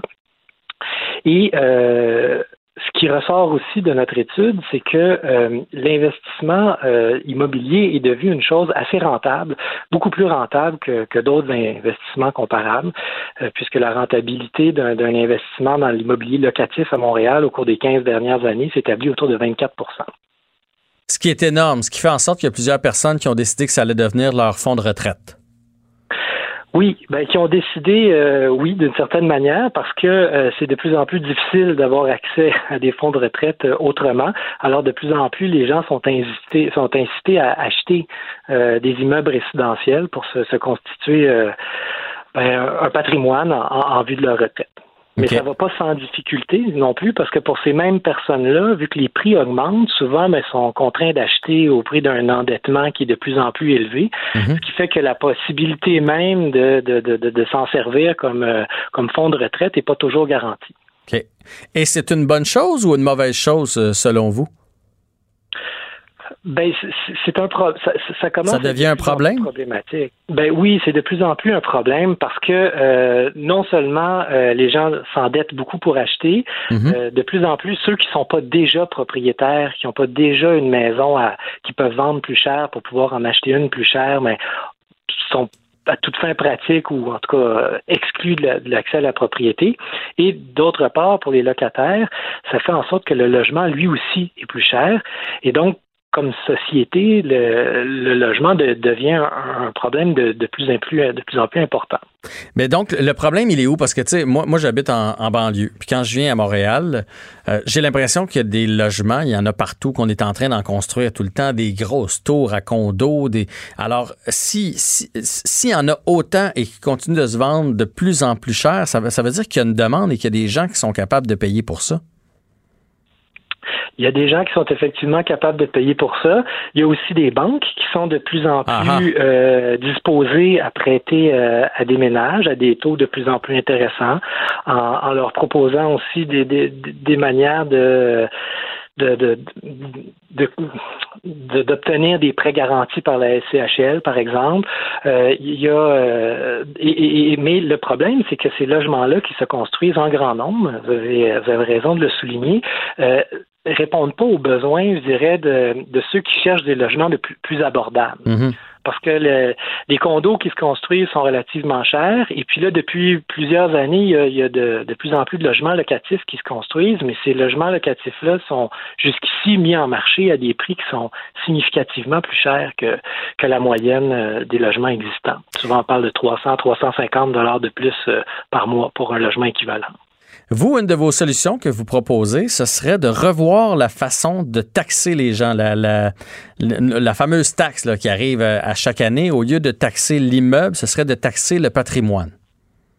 Oui, c'est ça. De- donc, de, ta- de taxer la l'actif total, finalement. Quelqu'un qui a euh, 100 portes, mettons, serait taxé plus que celui qui a un 4 logements. C'est ça? Exact, exact. Parce que ce qu'on veut éviter, c'est, de, euh, parce qu'on est bien conscient qu'il y a des gens qui ont acheté leur propriété il y a longtemps, qui sont maintenant à la retraite, par exemple, et qui, euh, dont les revenus donc ont pas augmenté, mais dont la valeur de la propriété, elle, a beaucoup augmenté, puis qui, quand ils reçoivent leur compte de taxes, ben, ont de moins en moins la capacité de leur payer, de le payer, parce que le compte de taxes augmente sans que les revenus aient augmenté. Fait que c'est pas, euh, c'est pas ces, c'est pas ces taxes-là qu'on souhaite augmenter, c'est les taxes de ceux et celles qui ont qui ont beaucoup d'actifs. Donc, non seulement des actifs immobiliers, mais d'autres types d'actifs qui seraient, euh, qui seraient mis ensemble pour constituer, euh, plutôt qu'une taxe foncière, un, impôt sur le patrimoine, finalement. Parce que sinon, ce que ça va faire, c'est qu'un jour, les grosses compagnies vont posséder beaucoup d'immeubles et les, les plus petits euh, ou ceux qui ont leur propre maison familiale auront plus les moyens de la payer puis ils vont se faire racheter par les plus gros. C'est c'est ça que je comprends, là. Ben oui, c'est ce qu'on veut éviter, c'est que c'est- veut pas empêcher les, les, gens de- d'acheter une maison pour l'occuper eux-mêmes, euh, mais, puis, mais ce qu'on constate en ce moment, c'est que ces gens-là qui cherchent à acheter pour, pour l'occuper euh, ont de plus en plus de difficultés à le faire. Donc, il faut trouver une manière de, de ralentir cette progression des prix, puis on pense qu'en passant par la fiscalité, ça peut être un, un bon moyen. Est-ce que la COVID risque de changer un peu les choses? J'imagine quelqu'un qui a acheté euh, juste avant le 12 mars là, à fort prix. Il doit avoir, euh, puis peut-être qu'il a, a complètement, je sais pas, moi t'achètes pour euh, un demi-million, puis présentement tu peux, euh, tu, peux emprunter pour 450 000. Là. C'est, c'est, peut-être pas la bonne chose à faire, mais il y a plusieurs personnes qui réussissent à le faire. Eux doivent être en train de, de capoter en bon français, là, en ayant peur que leur investissement d'un demi-million, si le marché baisse, va peut-être valoir 425 000 euh, bientôt. Ça, ça peut être quelque chose qui, qui affecte le marché un peu partout à travers le Québec. Oui, ça c'est ben c'est une ça fait partie évidemment l'avenir est difficile à prédire là, surtout en, en ce moment, mais ça fait partie euh, des, des, des choses qui pourraient se produire. Puis effectivement, les, les personnes qui risqueraient d'être le plus affectées, c'est ceux et celles qui ont acheté euh, récemment, donc euh, qui euh, parce qu'ils ont des, des, mensualités hypothécaires assez importantes, euh, mais qui ont peut-être perdu leur revenu, qui seraient hmm. obligés de vendre à perte, là, là, eux auraient effectivement des problèmes euh, euh, peut-être plus importants que ceux qui ont acheté il y a longtemps. Et la COVID, est-ce que ça va influencer, là on parle des propriétaires, mais est-ce que ça va influencer aussi du côté des locataires? Euh, ben jusqu'ici, euh, il semble que, que le marché de la location se soit resserré encore dans le cadre de la, de la, de la pandémie, c'est-à-dire qu'il y a euh, les gens qui cherchaient des logements pour le 1er juillet ont, plus de difficultés qu'auparavant à en trouver. Alors, euh, c'est sûr que tant qu'il se construit pas davantage de logements euh, abordables dans le secteur locatif, c'est un problème qui risque de se maintenir. Donc la pénurie va continuer et là c'est la roue qui tourne parce que s'il y a huit personnes qui veulent ton logement, ben tu peux l'augmenter et il va être de plus en plus cher et les gens vont avoir de moins en moins de moyens et là on en revient à ce que vous nous disiez au début de l'entrevue. C'est exact. Mais je pense que j'ai bien compris. Euh, je suis certain que nos, auditeurs aussi. C'était vraiment un très beau résumé. Merci beaucoup, M. Gaudreau euh, de l'IRIS, d'avoir pris le temps de nous parler aujourd'hui. Ça m'a fait plaisir. Bonne journée à vous. Au revoir. On enchaîne maintenant avec Élise Desauniers, qui est directrice de la SPCA à Montréal, parce que qui dit déménagement dit malheureusement à chaque année des propriétaires de chats, de chiens qui vont par mégarde les oublier à leur ancien appartement ou à leur ancienne maison. Et ça, évidemment, on ne doit pas faire ça. Bonjour, Madame Desauniers. Bonjour. C'est un phénomène, puis vous avez beau en parler, puis faire de la prévention à chaque année, c'est un phénomène qui revient d'année en année. Oui, mais ça reste quand même, euh, et heureusement, là, euh, des exceptions, des gens qui euh, abandonnent leurs animaux derrière eux. Par contre, ce qu'on voit beaucoup, beaucoup, beaucoup cette année, puis on parle de plus d'une centaine d'appels qu'on a eus seulement au mois de juin, c'est des gens qui ne réussissent pas à se trouver de logements qui, les acceptent avec leurs animaux, de logements abordables, et qui sont un peu découragés, qui se demandent si on peut faire quelque chose pour les aider, et qui vont faire ce qui est le geste sans doute le moins pire dans une situation comme celle-là quand on réussit pas à se trouver de logement, euh, ce qui est de venir l'abandonner dans, dans un refuge. Donc, c'est sûr que toujours quelques cas euh, de gens qui abandonnent leur animal derrière eux, euh, mais ça, ça reste des exceptions. Là, je vous dirais que la, la majorité des gens sont responsables, mais euh, l'enjeu de se trouver un logement abordable avec des animaux est immense, particulièrement dans la grande région de Montréal cette année. Oui, c'est ça que euh, je lisais. Et vous, vous demandez aux propriétaires d'être euh, d'être conciliant, parce que dans le fond, ce que vous dites, c'est on avait un chat, mettons, ou un chien à notre ancien appartement, et là, on, a réussi à se trouver quelque chose de dernière minute, ou peu importe, et là, on arrive là-bas et eux, ils le prennent pas. Ben, et là, vous demandez aux propriétaires de mettre un peu d'eau dans leur vin. Oui, ben, je pense que tout le monde met un petit peu d'eau dans son vin cette année euh, avec la COVID.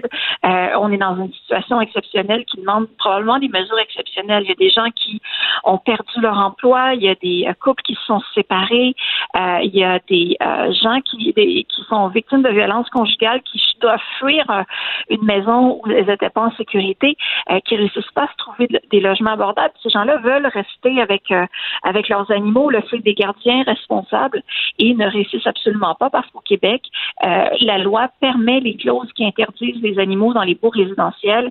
Puis un peu comme vous l'évoquiez avec euh, votre invité précédent, l'Iris, euh, les propriétaires ont souvent le beau jeu pour choisir leur locataire. Mhm. Donc, entre quelqu'un qui a des enfants et quelqu'un qui n'a pas d'enfants, ou entre quelqu'un qui a un animal puis quelqu'un qui n'a pas d'animal, ben, on va préférer les, les gens qui n'ont pas d'animaux, ce qui rend la recherche de logement pour les gens avec des animaux particulièrement difficile cette année.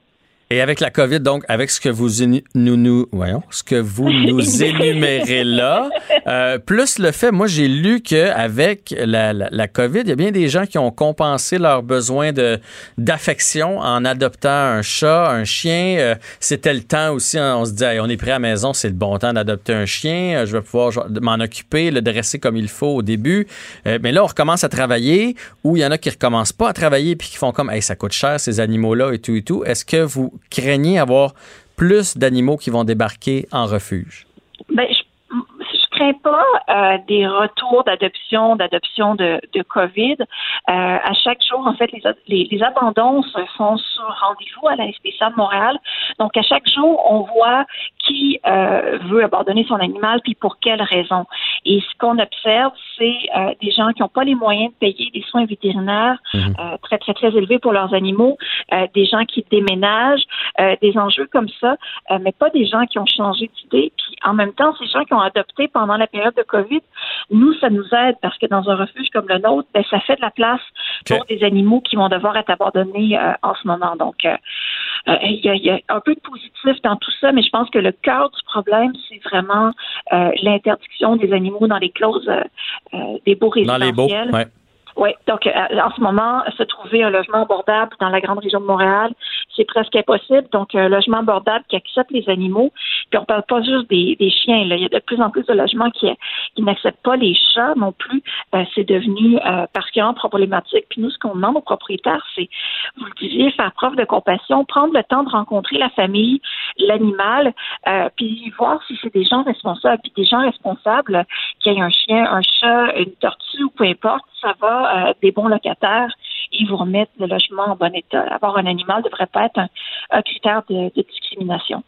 Ben, e, effectivement, moi, j'en ai eu un appartement, puis je laissais mes appartements bien propres, mais malheureusement, on paye souvent pour ceux qui euh, qui font pas attention. Madame Desaulniers, le message est passé. On espère que les propriétaires vont être conciliants cette année. C'est une année d'exception là avec la COVID, alors on met tous un peu d'eau dans notre vin, comme vous l'avez dit tantôt. Merci d'avoir pris le temps de nous parler. Merci à vous. Au revoir. Bonne, euh, bonne journée. Alors, Élise Desaunier, directrice générale de la SPCA de Montréal. Jean-François Barry. Un retour à la maison aussi rafraîchissant que votre air climatisé dans le tapis. Cube Radio. Un été pas comme les autres. On retrouve euh, Félix Séguin à l'instant sur les ondes de Cube Radio. C'est Jean-François Barry qui est là encore pour euh, une heure avec vous. Et euh, bonjour Félix, tout d'abord. Oui, bonjour Jean-François. J'aime pas ça, ces nouvelles-là. À chaque fois, ça, ça, me trouble. on va parler de ce bébé qui a été trouvé mort à Gatineau, trouvé dans la, dans la cour derrière et mort au point où quand les quand les gens ont appelé le, 911, quand on est arrivé sur les lieux, on n'a même pas tenté de manœuvre de, réanimation, à, quel point c'était évident que le bébé était déjà décédé. Il y a du nouveau dans cette histoire-là, Félix. Euh, oui, c'est que euh, il y a une femme qui a été arrêtée, ça on le savait aujourd'hui, mais elle a maintenant été euh, accusée, cette femme-là, en lien avec la mort de l'enfant, et c'est la mère du bébé qui a été retrouvée mort lundi soir, qui a été accusée d'abord d'homicide involontaire et d'avoir fait euh, disparaître le cadavre d'un enfant. Ce sont deux euh, chefs d'accusation prévus au code criminel et qui sont euh, distincts. Remarque bien que pour l'instant, il s'agit d'une accusation d'homicide involontaire. Donc, dans le code criminel, il y a une gradation, n'est-ce pas, mm-hmm. avec ces accusations-là. Lorsqu'on enlève la vie à quelqu'un, il y a le meurtre au premier degré qui, lui, est planifié. Il y a le meurtre au deuxième degré qui, lui, n'est pas nécessairement planifié, mais qui peut survenir, exemple, quand une autre action criminelle survient. Exemple, tu pénètres à l'intérieur d'un domicile, une entrée par effraction, euh, et tu tues l'occupant, ben, ce sera un meurtre au deuxième degré. Et puis, il y a l'homicide involontaire quand tu causes la mort euh, de quelqu'un et que les circonstances ne sont pas encore très claires. Ça peut être pour te défendre. Il y a plein de circonstances qui peuvent entrer dans cette, cette fourchette d'accusation. Alors, c'est homicide involontaire pour la main. Ça ne veut pas dire que euh, ça ne changera pas au cours des prochains, euh, des prochains jours parce qu'évidemment, cette enquête-là, menée par les policiers d'abord de Gatineau, euh, sera extrêmement minutieuse, qu'on pourrait changer l'accusation au rythme où débouleront les nouveaux faits s'il y en a. Alors, pour te dire, c'est coutume dans ces cas-là, l'identité de la victime et celle de l'accusé euh, font l'objet d'une ordonnance de non-publication. Pourquoi? Ben pour protéger euh, aussi ceux qui restent. Hein. Il y a peut-être d'autres peut d'autres enfants. Alors, il faut les protéger. Alors, euh, je te rappelle brièvement là que ce coupon a été découvert lundi vers 17 heures. donc, à l'arrière d'un immeuble résidentiel. C'est dans le secteur Mont-Bleu, à Gatineau, dans le secteur Hall également. Et puis c'est un des résidents de l'endroit qui a trouvé euh, qui a trouvé le corps. Alors euh, là, on attend, on va attendre les résultats évidemment d'autopsie pour établir la cause exacte du décès. Euh, c'est pas c'est pas effectivement, tu as absolument raison, c'est pas facile de parler de ça. Il n'y a pas de il y a pas de mots adéquats pour que des mots éculés en fait pour parler de la douleur, pour parler du caractère atroce, pour parler de de tout ça, parce que c'est bien sûr que euh, c'est bien sûr que ça n'a aucun sens humain, tout ça, de trouver un enfant de cet âge-là euh, mort derrière dans, la cour arrière d'un immeuble.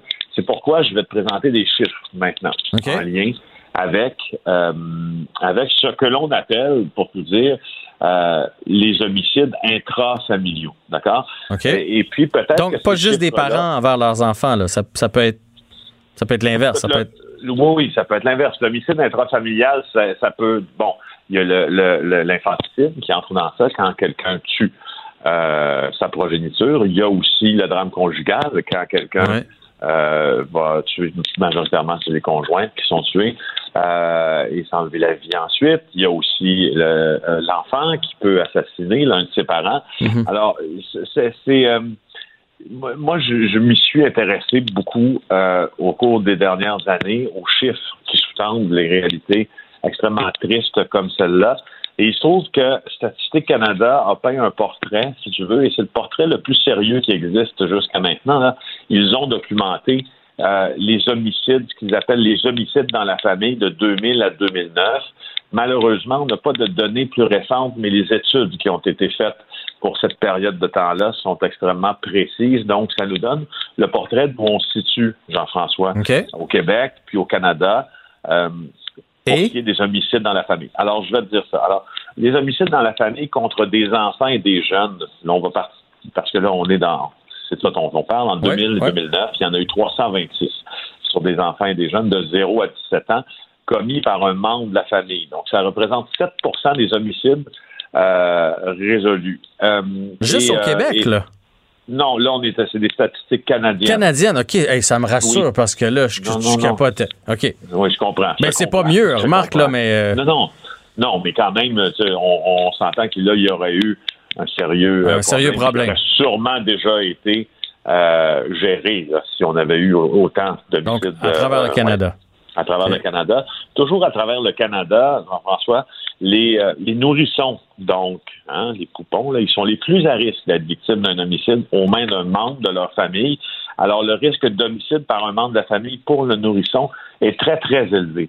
Euh, et il décroît plus les enfants grandissent. Donc, en, en, en 2000 et 2009, le- la même fourchette de temps dont on se parle, le taux d'homicide dans la famille sur des nourrissons était à peu près trois fois le taux d'homicide sur des enfants d'un à trois ans. C'est le groupe d'âge de, de, de, de 1 à 3 ans qui a enregistré le deuxième taux d'homicide en important chez les jeunes. Donc, tu vois que plus les enfants grandissent, moins ces événements-là euh, Ouais. ont, ont, euh, ont tendance à survenir. Puis, en résumé, en fait, euh, ça, c'est peut-être intéressant aussi. Moi, je, je, je- si on élargit après ça, la moitié des homicides euh, dans la famille au Canada impliquaient des conjoints en 2000 euh, et 2009. Donc, euh, il y a eu un recul, là, à peu près jusqu'à 2000, il y a eu un recul là, pour 30 ans, ce qui est intéressant du taux d'homicide. Et, euh, Conjoint, et là, c'est tu veux, dire, tu veux stable. dire conjoint avec conjoint ou le, ou le conjoint qui violente l'enfant? Là, je, je t'ai perdu. le, le conjoint qui violente soit l'enfant ou la conjointe. OK. Ouais. Donc ça, il y a une stabilité, Jean-François, pendant près de 30 ans, mais depuis 2009, euh, c'est assez, c'est assez stable. Alors, euh, et c'est moins prononcé, si tu veux une réalité plus québécoise, ce taux-là par million, parce qu'on le calcule par million d'habitants, Mhm. euh, le taux d'homicide intrafamilial, il est moins élevé, moins élevé plutôt, ici au Québec et dans l'est du pays que dans l'ouest du pays, pour plusieurs raisons qui ne sont pas énoncées dans cette étude-là. Ben, en tout cas, euh, c'est euh, c'est trop. Ça, ça c'est sûr et certain. Peu importe euh, les chiffres. Puis, euh, tu sais, est-ce que tu as des enfants, Félix? J'en ai deux, oui, j'ai deux, deux belles petites filles. On va se le dire, là, euh, on sait pas dans quoi on s'embarque, puis je suis pas en train de dire que, que j'ai failli euh, tuer mes enfants, là, loin de là, mais il y a quand même des soirées, des fois, à cause de. Tout dépendamment, là, de, de- ça peut être des coliques, ça peut être des, des enfants qui sont allergiques à toutes sortes d'affaires, puis ils arrêtent pas de pleurer, puis il y a le baby blues, puis le postpartum, puis tout ça qui, en- qui embarque euh, par-dessus. Ça se peut que vous soyez à bout. Ça, tu sais, ça, ça peut arriver un soir d'être vraiment comme tanné, puis on dort pas la nuit, etc. Demandez de l'aide. Hein, c'est fragile un bébé. Si vous pognez les nerfs, ça prend un rien. Là. Fait que demandez de l'aide, appelez un voisin, appelez votre famille, appelez quelqu'un le temps de d'avoir euh, de, reprendre vos esprits puis de, dormir un peu parce que je, je pense je pense pas que la majorité consciemment là, se, se dise tiens je vais je vais tuer mon enfant. C'est, je crois vraiment que des fois c'est, c'est sous le coup de l'é- de l'émotion puis de la fatigue puis de tout ce qui vient avec. Je crois que ce, que tu fais, c'est un appel à la raison qui a lieu d'être. Euh, mais il faut aussi mentionner que, euh, cette situation-là que tu décris fais bien de la décrire parce que la santé mentale également du parent, euh, notamment dans le cas de dépression postpartum pour, euh, pour, pour les mères, elle peut être très, très, très fragile. Euh, les problèmes de sommeil peuvent engendrer également aussi des situations très difficiles, d'aucune n'est une bonne pour évidemment s'en prendre à un enfant, mais objectivement, elles peuvent être difficiles et il y a une certaine corrélation aussi et c'est important d'en parler, il y a une certaine corrélation avec euh, le milieu dans lequel vivent les gens qui commettent les homicides intrafamiliaux sur des enfants. Et euh, donc le, tissu social et l'éducation euh, aussi parce que parce que les, les, les bon, certaines éducations parfois peut, peut rendre le fait, exemple, de consulter l'hôpital de consulter le psychologue, quelque chose qui tombe plus sous le sens. Euh, bref, il y a plein de facteurs qui sont euh, qui, qui sont bons à connaître dans ça, et c'est vrai que de dire que dans les milieux qui sont moins favorisés, hmm. euh, ça, ça arrive plus souvent. Ça arrive plus souvent. Que c'est pas c'est pas un jugement de valeur ça, c'est un, chiffre, puis je tente même de te retrouver ce chiffre-là en te parlant, mais je le mettrai sur Twitter, juste pour euh. être bien sûr que ce ne soit pas une affirmation, évidemment, gratuite, là, parce que je l'ai vu passer récemment. Mais j'ai pas de misère à le croire. Et euh, on va changer de sujet rapidement. Parlons euh, du procès des policiers de Minneapolis, qui, bon, les, quatre policiers là, qui sont accusés de la mort de George Floyd. Le procès part mal, on va dire ça comme ça. Oui, oui. Disons que les procédures là, euh, commence déjà euh, euh, à souffrir la batte de l'aile. Pourquoi? Parce que hier, il y a eu la comparution des, des, policiers qui sont accusés dans la meurtre, le meurtre de George Floyd. donc, ils sont quatre, là, puis il y a différents chefs d'accusation. Le plus grave, c'est Derek Chauvin qui, qui sur qui il a été déposé, celui de meurtre, et ensuite mm-hmm. ses autres collègues.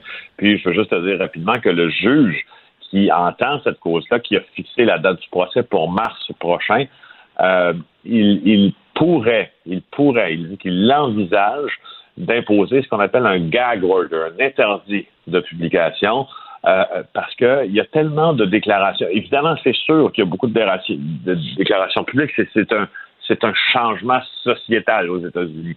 Euh, mais sauf que là, les avocats, tu vois que surtout les avocats des accusés, pas en profitent mais disons, tente de faire ça fait un peu partie de cette euh, de cette stratégie-là.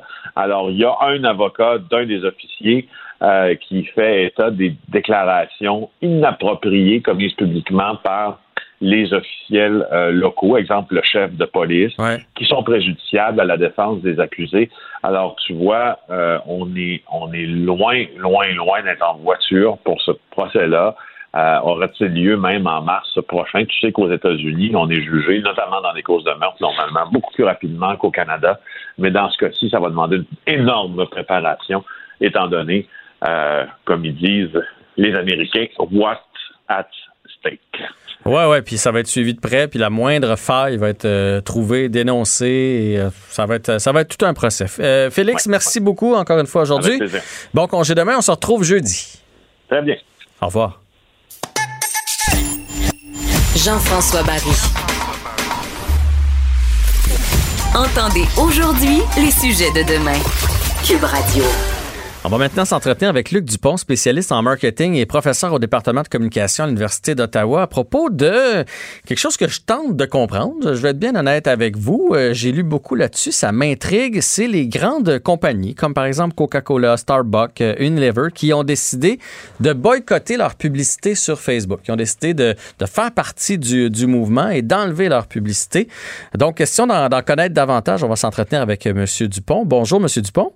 Bonjour. Alors, euh, pour les gens qui n'auraient pas entendu parler de ça, parce que ça n'a pas fait nécessairement la manchette des euh, quotidiens, mais ça circule depuis quelques jours déjà, qu'est-ce que c'est que ce mouvement?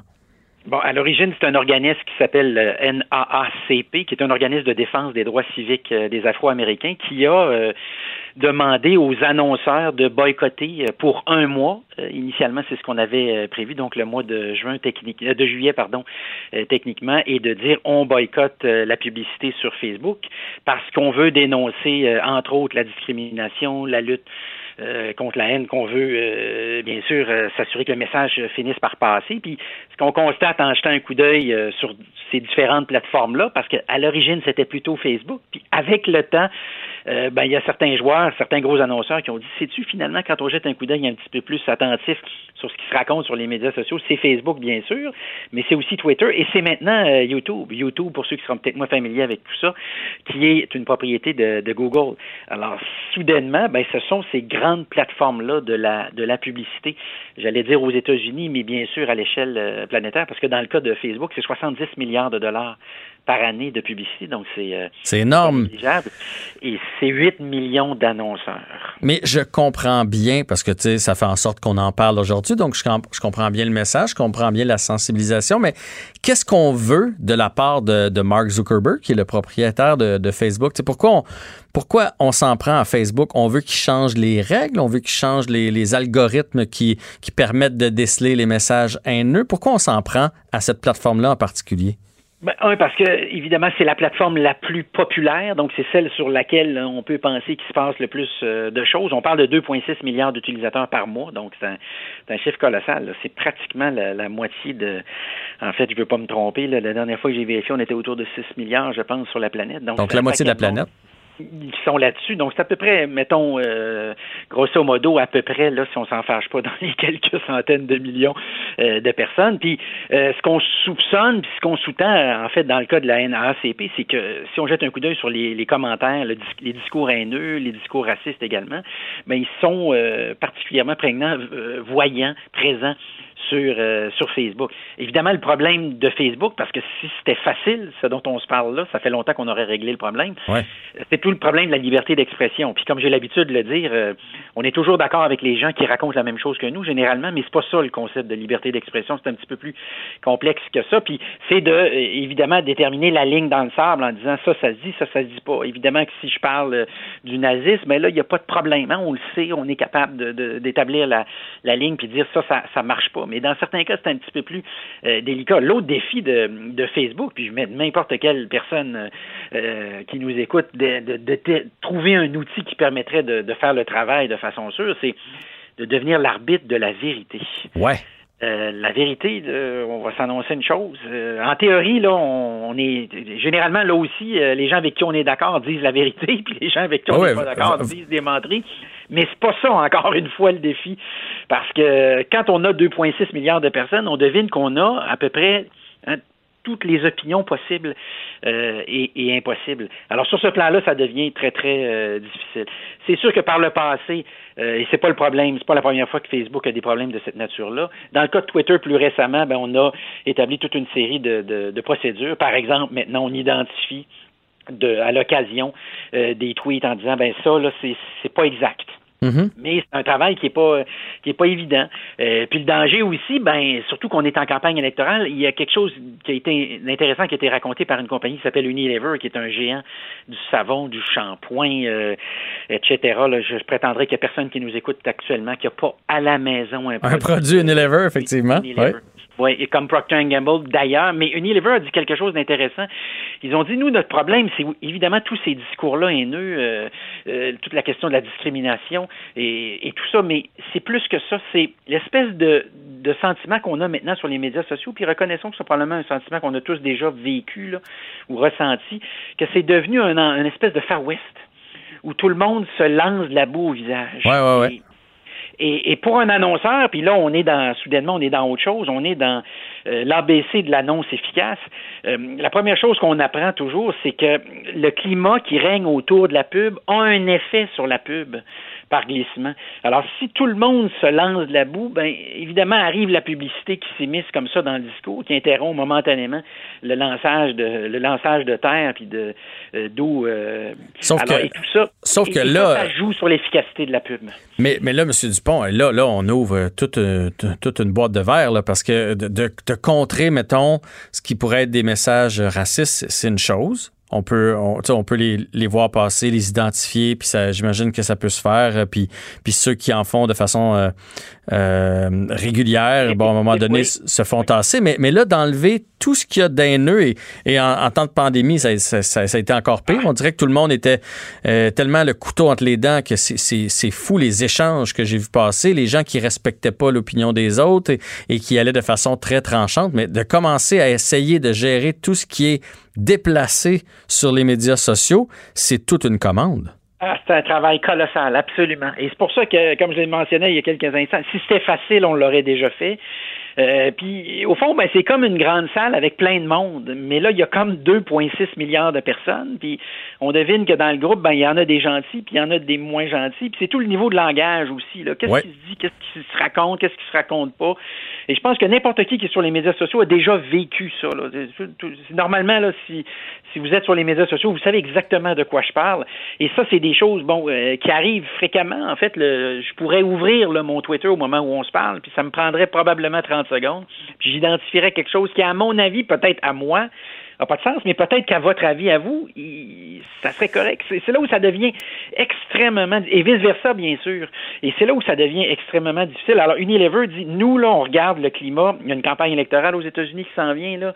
Ça va être, évidemment, on le devine, euh, c'est pas le, le, le, moment de la vérité, là, une campagne électorale, pour ceux qui auraient manqué les ouais. fois dernières, ouais. peu importe le pays, d'ailleurs, d'ailleurs, mais là, qu'est-ce qu'on fait? Alors, Unilever, contrairement aux autres grands joueurs, je pense à Nike, Adidas, Puma, Coca-Cola, là, on parle de grosses business, là, Levi's, Starbucks, mais Unilever, contrairement à ces joueurs-là, a, dit, nous, on va pas s'absenter un mois, nous, on, on réfléchit à la possibilité de s'absenter euh, pour un petit peu plus que ça, puis jusqu'à nouvel ordre, parce que on veut pas que nos messages soient diffusés dans cet univers-là. Puis si on est, on travaille dans l'industrie des médias, ben n'importe qui, là aussi, qui nous écoute puis qui travaille dans cette industrie-là, doit réaliser qu'il y a momentanément une ouverture pour ce qu'on appellerait d'autres médias ou les médias, hein, comme ouais. on les appelle. Mm-hmm. Ça peut être le, la radio Internet, ça peut être la radio traditionnelle, ça peut être tous les autres médias qui, je pense, avec le temps, ben évidemment, je l'apprendrai à personne, euh, ont traversé une époque, puis traversent toujours des époques qui sont pas faciles. C'est pas une séquence qui est facile sur le plan publicitaire. Mais là, momentanément, est-ce qu'au fond, ce que tu es en train de dire, Unilever, savez-vous quoi? Euh, à certains égards, les médias qu'on appellerait là, ceux qu'on connaît, appelons-les traditionnels, mettons, ou classiques, là, euh, ben euh, finalement, ils ont peut-être un paquet de belles qualités qu'on a oublié avec le temps. Et on s'est tellement lancé dans les plateformes de médias sociaux.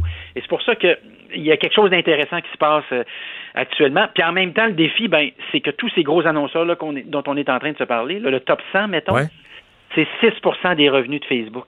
Alors, mettons que les 100 premiers diraient on s'en va, puis ça serait tous des gros joueurs, Honda, Ford, Volkswagen, par exemple, juste avant qu'on entre en onde à annoncer ça, ben, malgré tout ça, on serait juste à 6% des revenus, parce que la réalité, c'est qu'il y a au-delà de 8 millions d'annonceurs sur Facebook, et la plupart de ces annonceurs-là, sans surprise, c'est des PME qui pensent que ça peut être une bonne idée euh, d'utiliser euh, Facebook pour vendre leurs leur produits. C'est pour ça que, à très court terme, le titre momentanément, vendredi en bourse, lundi en bourse, a reculé. Si vous jetez un coup d'œil, je le faisais aussi tout juste avant l'entrevue. Si vous jetez un coup d'œil sur le titre de Facebook aujourd'hui, il est revenu. Il se comporte comme si, comme si la tempête était presque finie.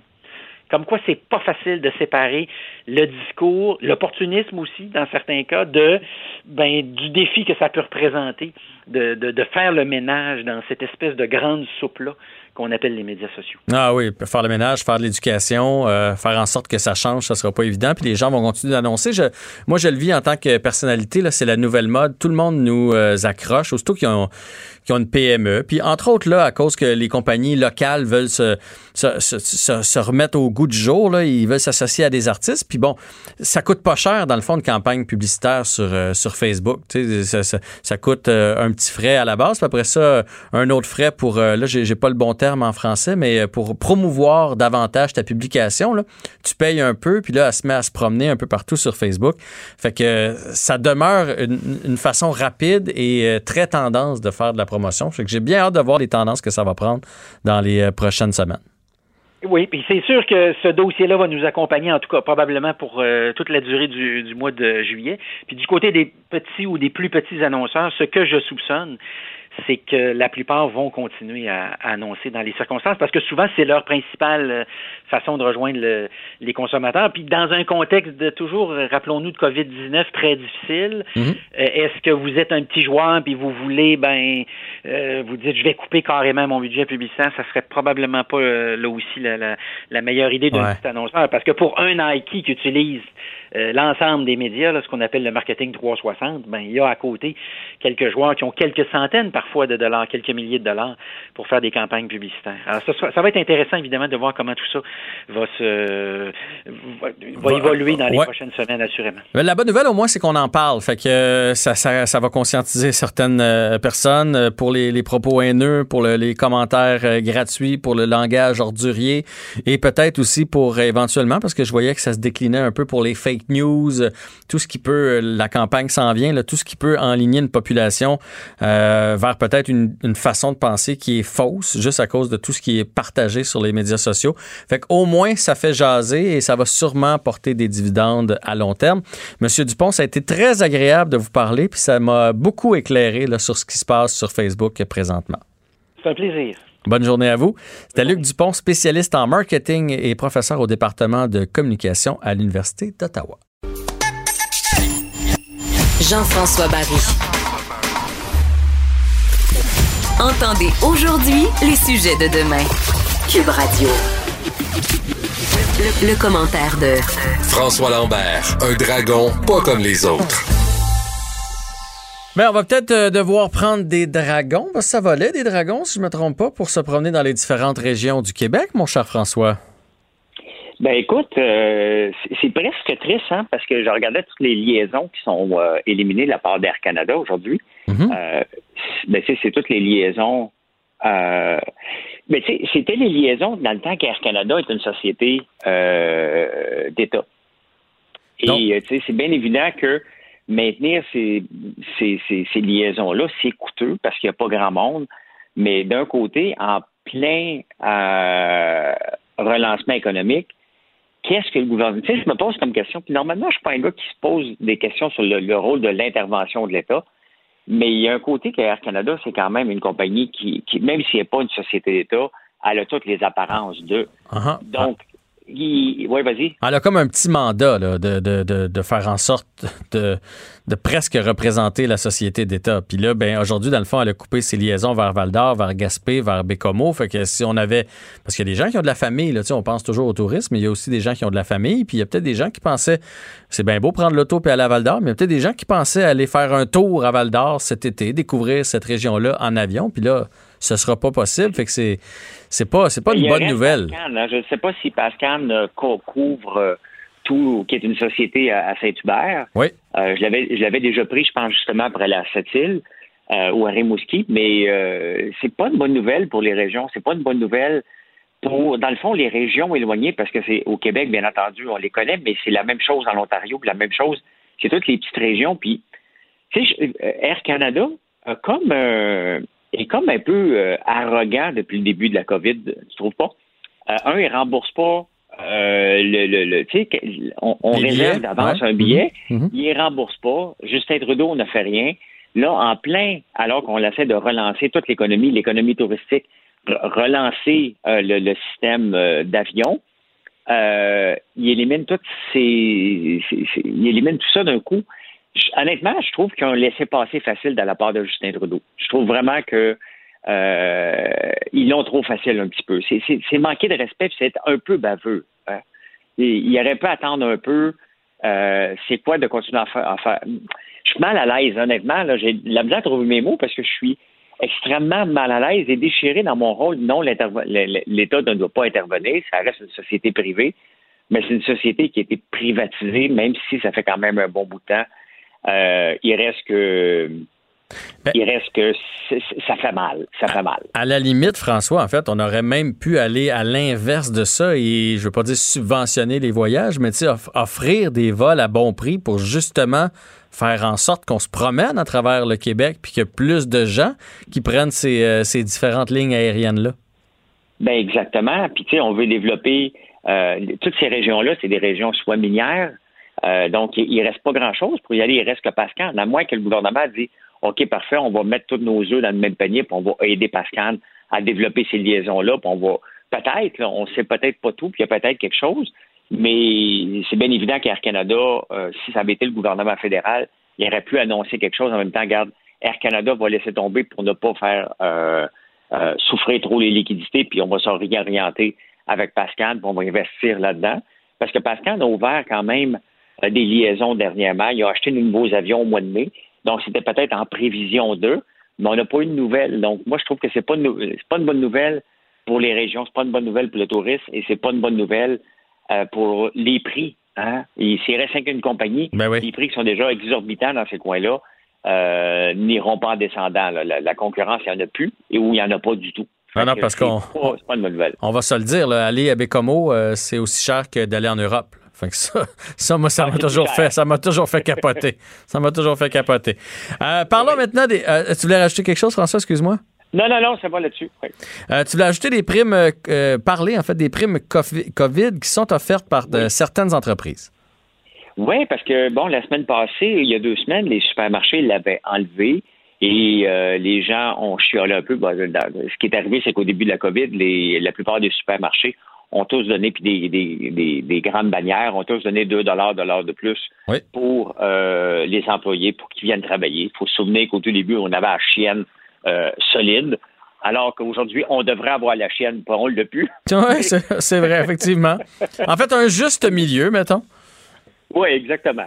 Mais euh, donc, il avait donné une prime. Et le problème en affaires, et lorsque tu donnes, c'est très difficile à enlever parce que les gens font un train de vie en conséquence de leurs deux piastres de l'heure. Et ça a chiolé lorsqu'on l'a enlevé. Et euh, aujourd'hui, bon, euh, je pense que c'est Lowe's qui a, qui a- qui a décidé qu'il le, le gardait. Euh, il y a Couchetard, je pense qu'il l'a ramené. Euh, mais tu vois que là, maintenant, ils ont créé tous un précédent qui va être difficile à remonter. Puis c'est drôle parce que, tu sais, le salaire, on, on, on- on a mis beaucoup de pression pour avoir un, un salaire à 15 piastres de l'heure. Ouais. Maintenant, si on, ouvre- on- si on offre 15 piastres de l'heure, ce n'est plus assez. Il faut offrir une prime de 2 dollars. On est rendu à 17. Et euh, sans compter qu'on a la PCU euh, dans les jambes. Et tu sais, la PCU, tu peux travailler jusqu'à 1000 dollars par Ouais. mois aussi. Hein? Ouais. Donc, c'est 3000 c'est 3000 dollars par mois que tu peux gagner en travaillant à temps partiel que, que quelques heures par semaine. Euh, donc, honnêtement, les entreprises maintenant ont, ont créé un monstre et qui était peut-être nécessaire, mais qui risque d'être impossible à enlever parce que les syndicats maintenant grugent là-dessus.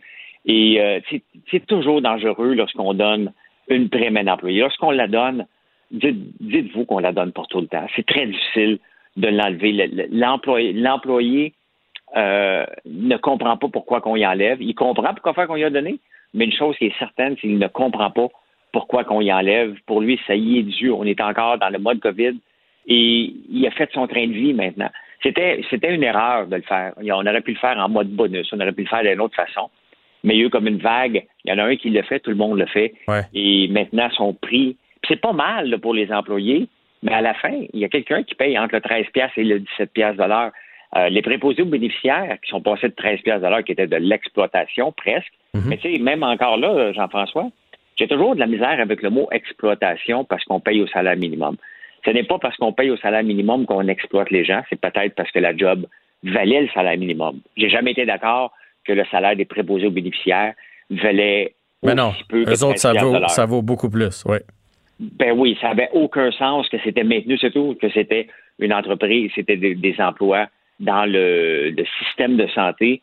Ça avait aucun sens que ces gens-là, depuis des années puis des années. Mais tu sais, c'est quand même spécial qu'ils sont, ils étaient représentés par un syndicat.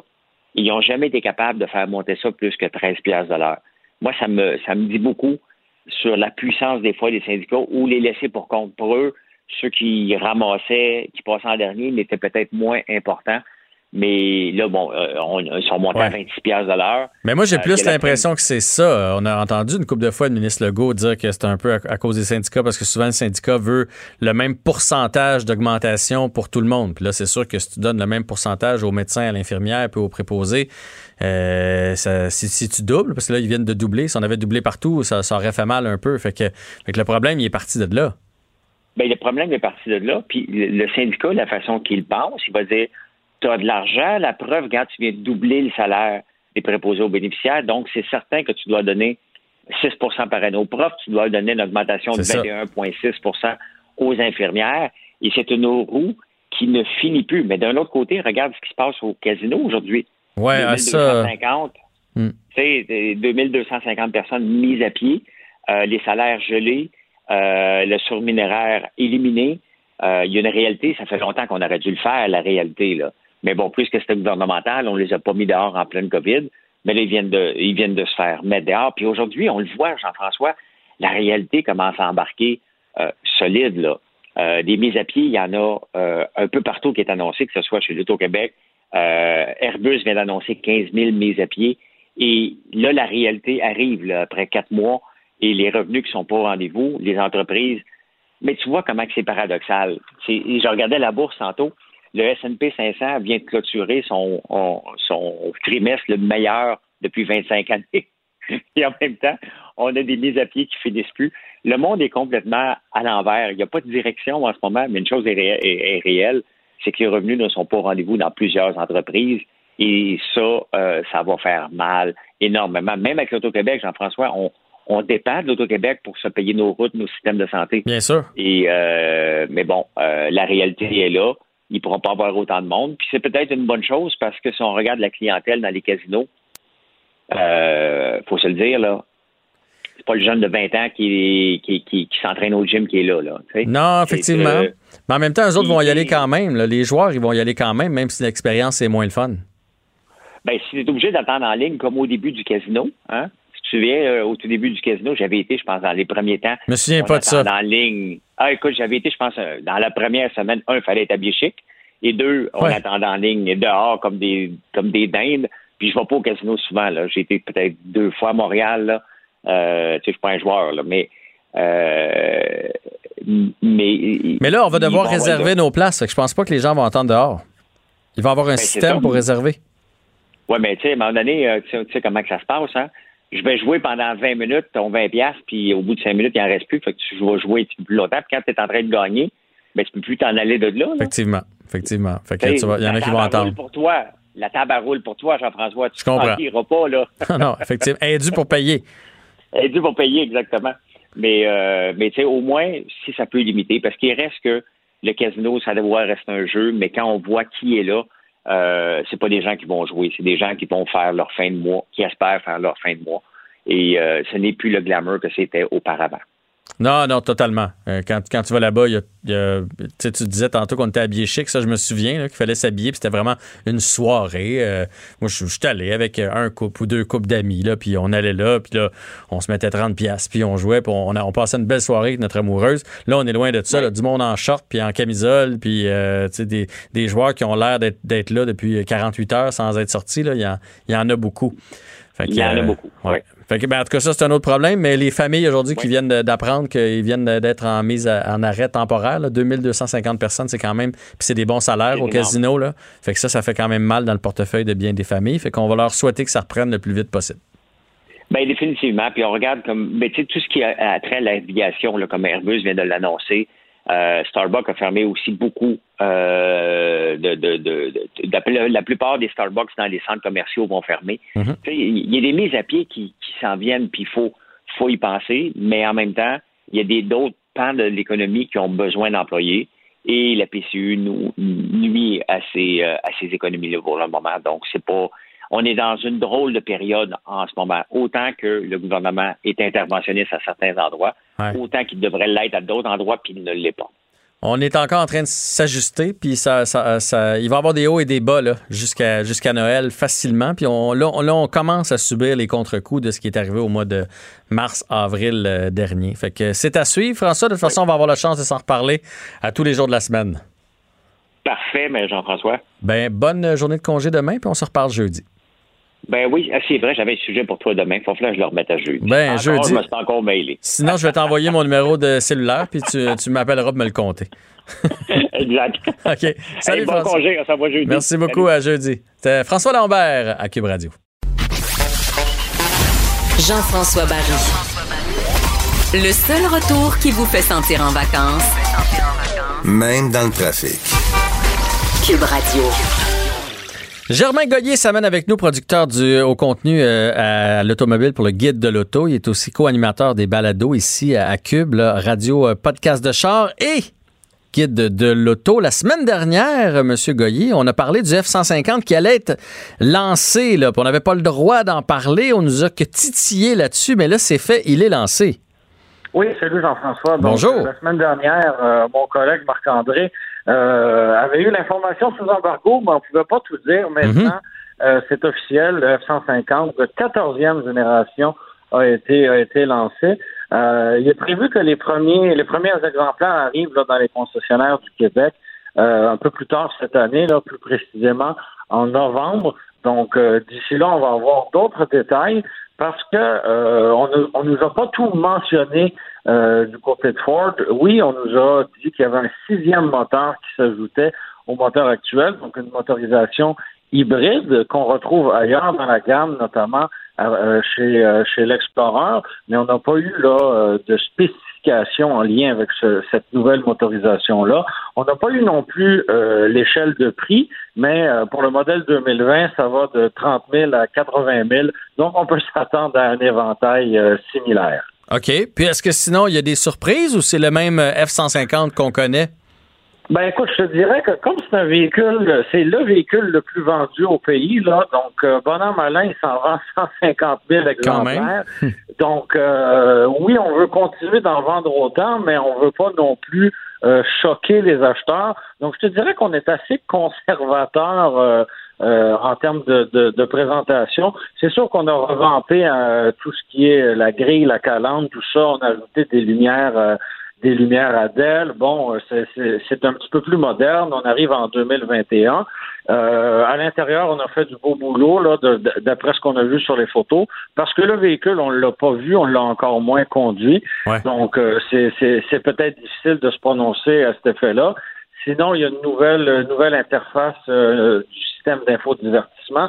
Donc, on a carrément une tablette de 12 pouces euh, euh, au bout des doigts. Donc, euh, c'est quelque chose quand même. OK. Bref, c'est surtout dans l'esthétisme, dans le côté pratique, à l'intérieur, mais ça demeure le véhicule qui est si populaire pour, pour les gens. Il y en a qui ont ça dans la vie de tous les jours, mais il y a plusieurs travailleurs, les gens de construction, excavation qui se promènent en F-150. Eux autres seront pas déçus. Ils vont retrouver ce qu'ils aiment. Exactement. Puis on a rajouté des, des, des petits détails là, qui vont assurément être des options très coûteuses. Euh, donc, du côté de chez Ford, on nous a dit qu'on avait une certaine demande de la part des travailleurs. On ne sait pas si c'est des employés, des, des, des, euh, des employés municipaux, des employés du privé, mais on nous a dit que les gens aimaient bien faire des siestes dans leur pick-up. Donc, euh, la, la disposition des sièges va pouvoir, per- va pouvoir permettre aux travailleurs de s'allonger dans, dans leur euh, dans leur pick-up et euh, on a aussi euh, revu complètement le design de, de la tailgate enfin, ou de, du haillon en français si on Oui, veut. oui, oui, oui. Donc euh, on va pouvoir avoir accès ça va, ça, ça, ça va quasiment se transformer en un établi complet ou en, en banc si on veut. Donc, euh, pour ça, c'est assez, assez spécial aussi. Et euh, ben, toujours pour les travailleurs euh, de la construction, il y a une génératrice qu'on va pouvoir euh, commander et qui va se placer dans la dans la boîte, donc pour euh, brancher ou recharger des outils. Encore là, euh, c'est un c'est un très bel atout, mais ça, ça risque d'être une option assez coûteuse, merci. Oui, sûrement. Ben, les options, c'est c'est souvent comme ça. Changeons complètement de modèle. On passe du F-150. On va parler un, un peu des, des sous-compacts. Oui, exactement. Donc, c'est pas c'est pas un secret pour personne. C'est un segment qui est en réel déclin depuis quelques années et euh, ben, il s'est passé beaucoup d'activités cette semaine dans ce segment-là. Donc, euh, dans un premier temps, aux États-Unis, on a appris que Toyota abandonnait la Yaris, qui était depuis euh, depuis peu en fait une Mazda 2. Donc, euh, Mazda fournissait des, euh, des véhicules à Toyota qui, euh, qui eux, finalement, faisaient qu'apposer leur logo sur, sur le devant parce que c'était carrément une Mazda. Et euh, du côté des États-Unis, ils avaient la berline. Nous, euh, au, euh, au Canada, on avait la, la version à Hayon qui est disponible euh, seulement, seulement au Québec. Donc, on peut s'imaginer que la Yaris va disparaître au Canada aussi parce qu'on on se retrouverait finalement à vendre des Yaris qu'au Québec, puisqu'il n'y en a pas ailleurs au Canada. Fait que ça va, par- on ça a- va on a- partir. on a- Ouais, on n'a pas eu de confirmation encore, mais en éliminant, en l'éliminant des États-Unis, on s'imagine qu'on va suivre de ce côté-ci. Et euh, il y, y a Honda aussi qui a dévoilé dans les derniers mois une fuite de nouvelles générations. Et dès, dès, euh, dès son dévoilement, on avait l'impression que euh, on, avait l'impression qu'elle n'allait pas être commercialisée ici parce que justement euh, le marché n'est plus là et effectivement les concessionnaires du Québec n'ont pas reçu de guide de commande pour ce modèle-là 2021. Donc euh, donc voilà, on peut on, on peut tirer nos propres conclusions. Le 2020 sera la dernière année pour euh, pour la Honda Fit. Donc il va rester finalement la Mitsubishi Mirage qui elle est complètement redessinée pour 2021 si on lit le communiqué de presse de Mitsubishi. Il va rester la Spark qui vit euh, sur du temps emprunté, si tu veux mon avis. Et euh, évidemment, bon, il y a, y, a, y a Nissan qui revient avec la Versa, un choix, un choix audacieux. Et euh, il reste le duo de coréennes, euh, Hyundai Accent et, et Kia Rio. Mais euh, toujours est-il que ça fait moins de monde qu'il y a quelques années. Mais, mais euh, pourquoi c'est un c'est une catégorie de véhicules qui est sur le déclin? Parce que ça a été remplacé maintenant par on, on préfère aller dans ce cas-là vers la Bolt ou des trucs plus électriques. C'est pour ça que qu'elle tombe comme entre deux chaises puis qu'elle ne plaît plus? Ben écoute, je te dirais que dans un premier temps, il y a tout l'aspect euh, l'aspect gadget que les gens veulent euh, veulent euh, veulent avoir dans leur véhicule.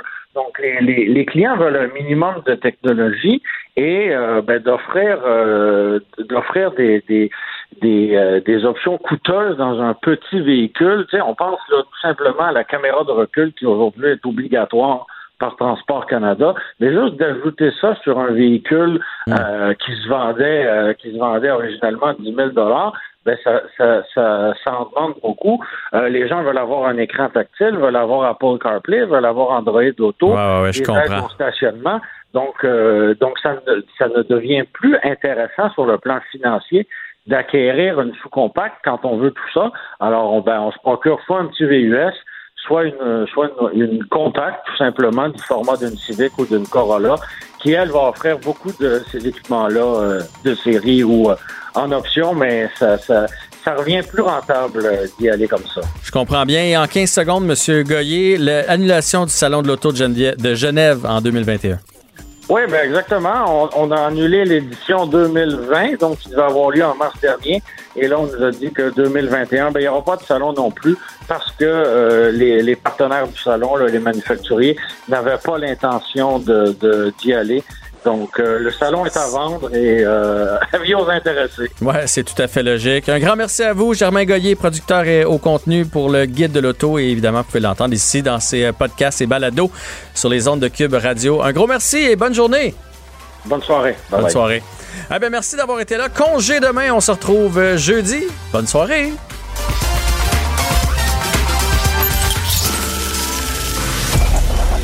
Cette émission est maintenant disponible en podcast. Rendez-vous dans la section balado de l'application ou du site cube.radio pour une écoute sur mesure en tout temps. Cube Radio, autrement dit. Et maintenant, autrement écouté.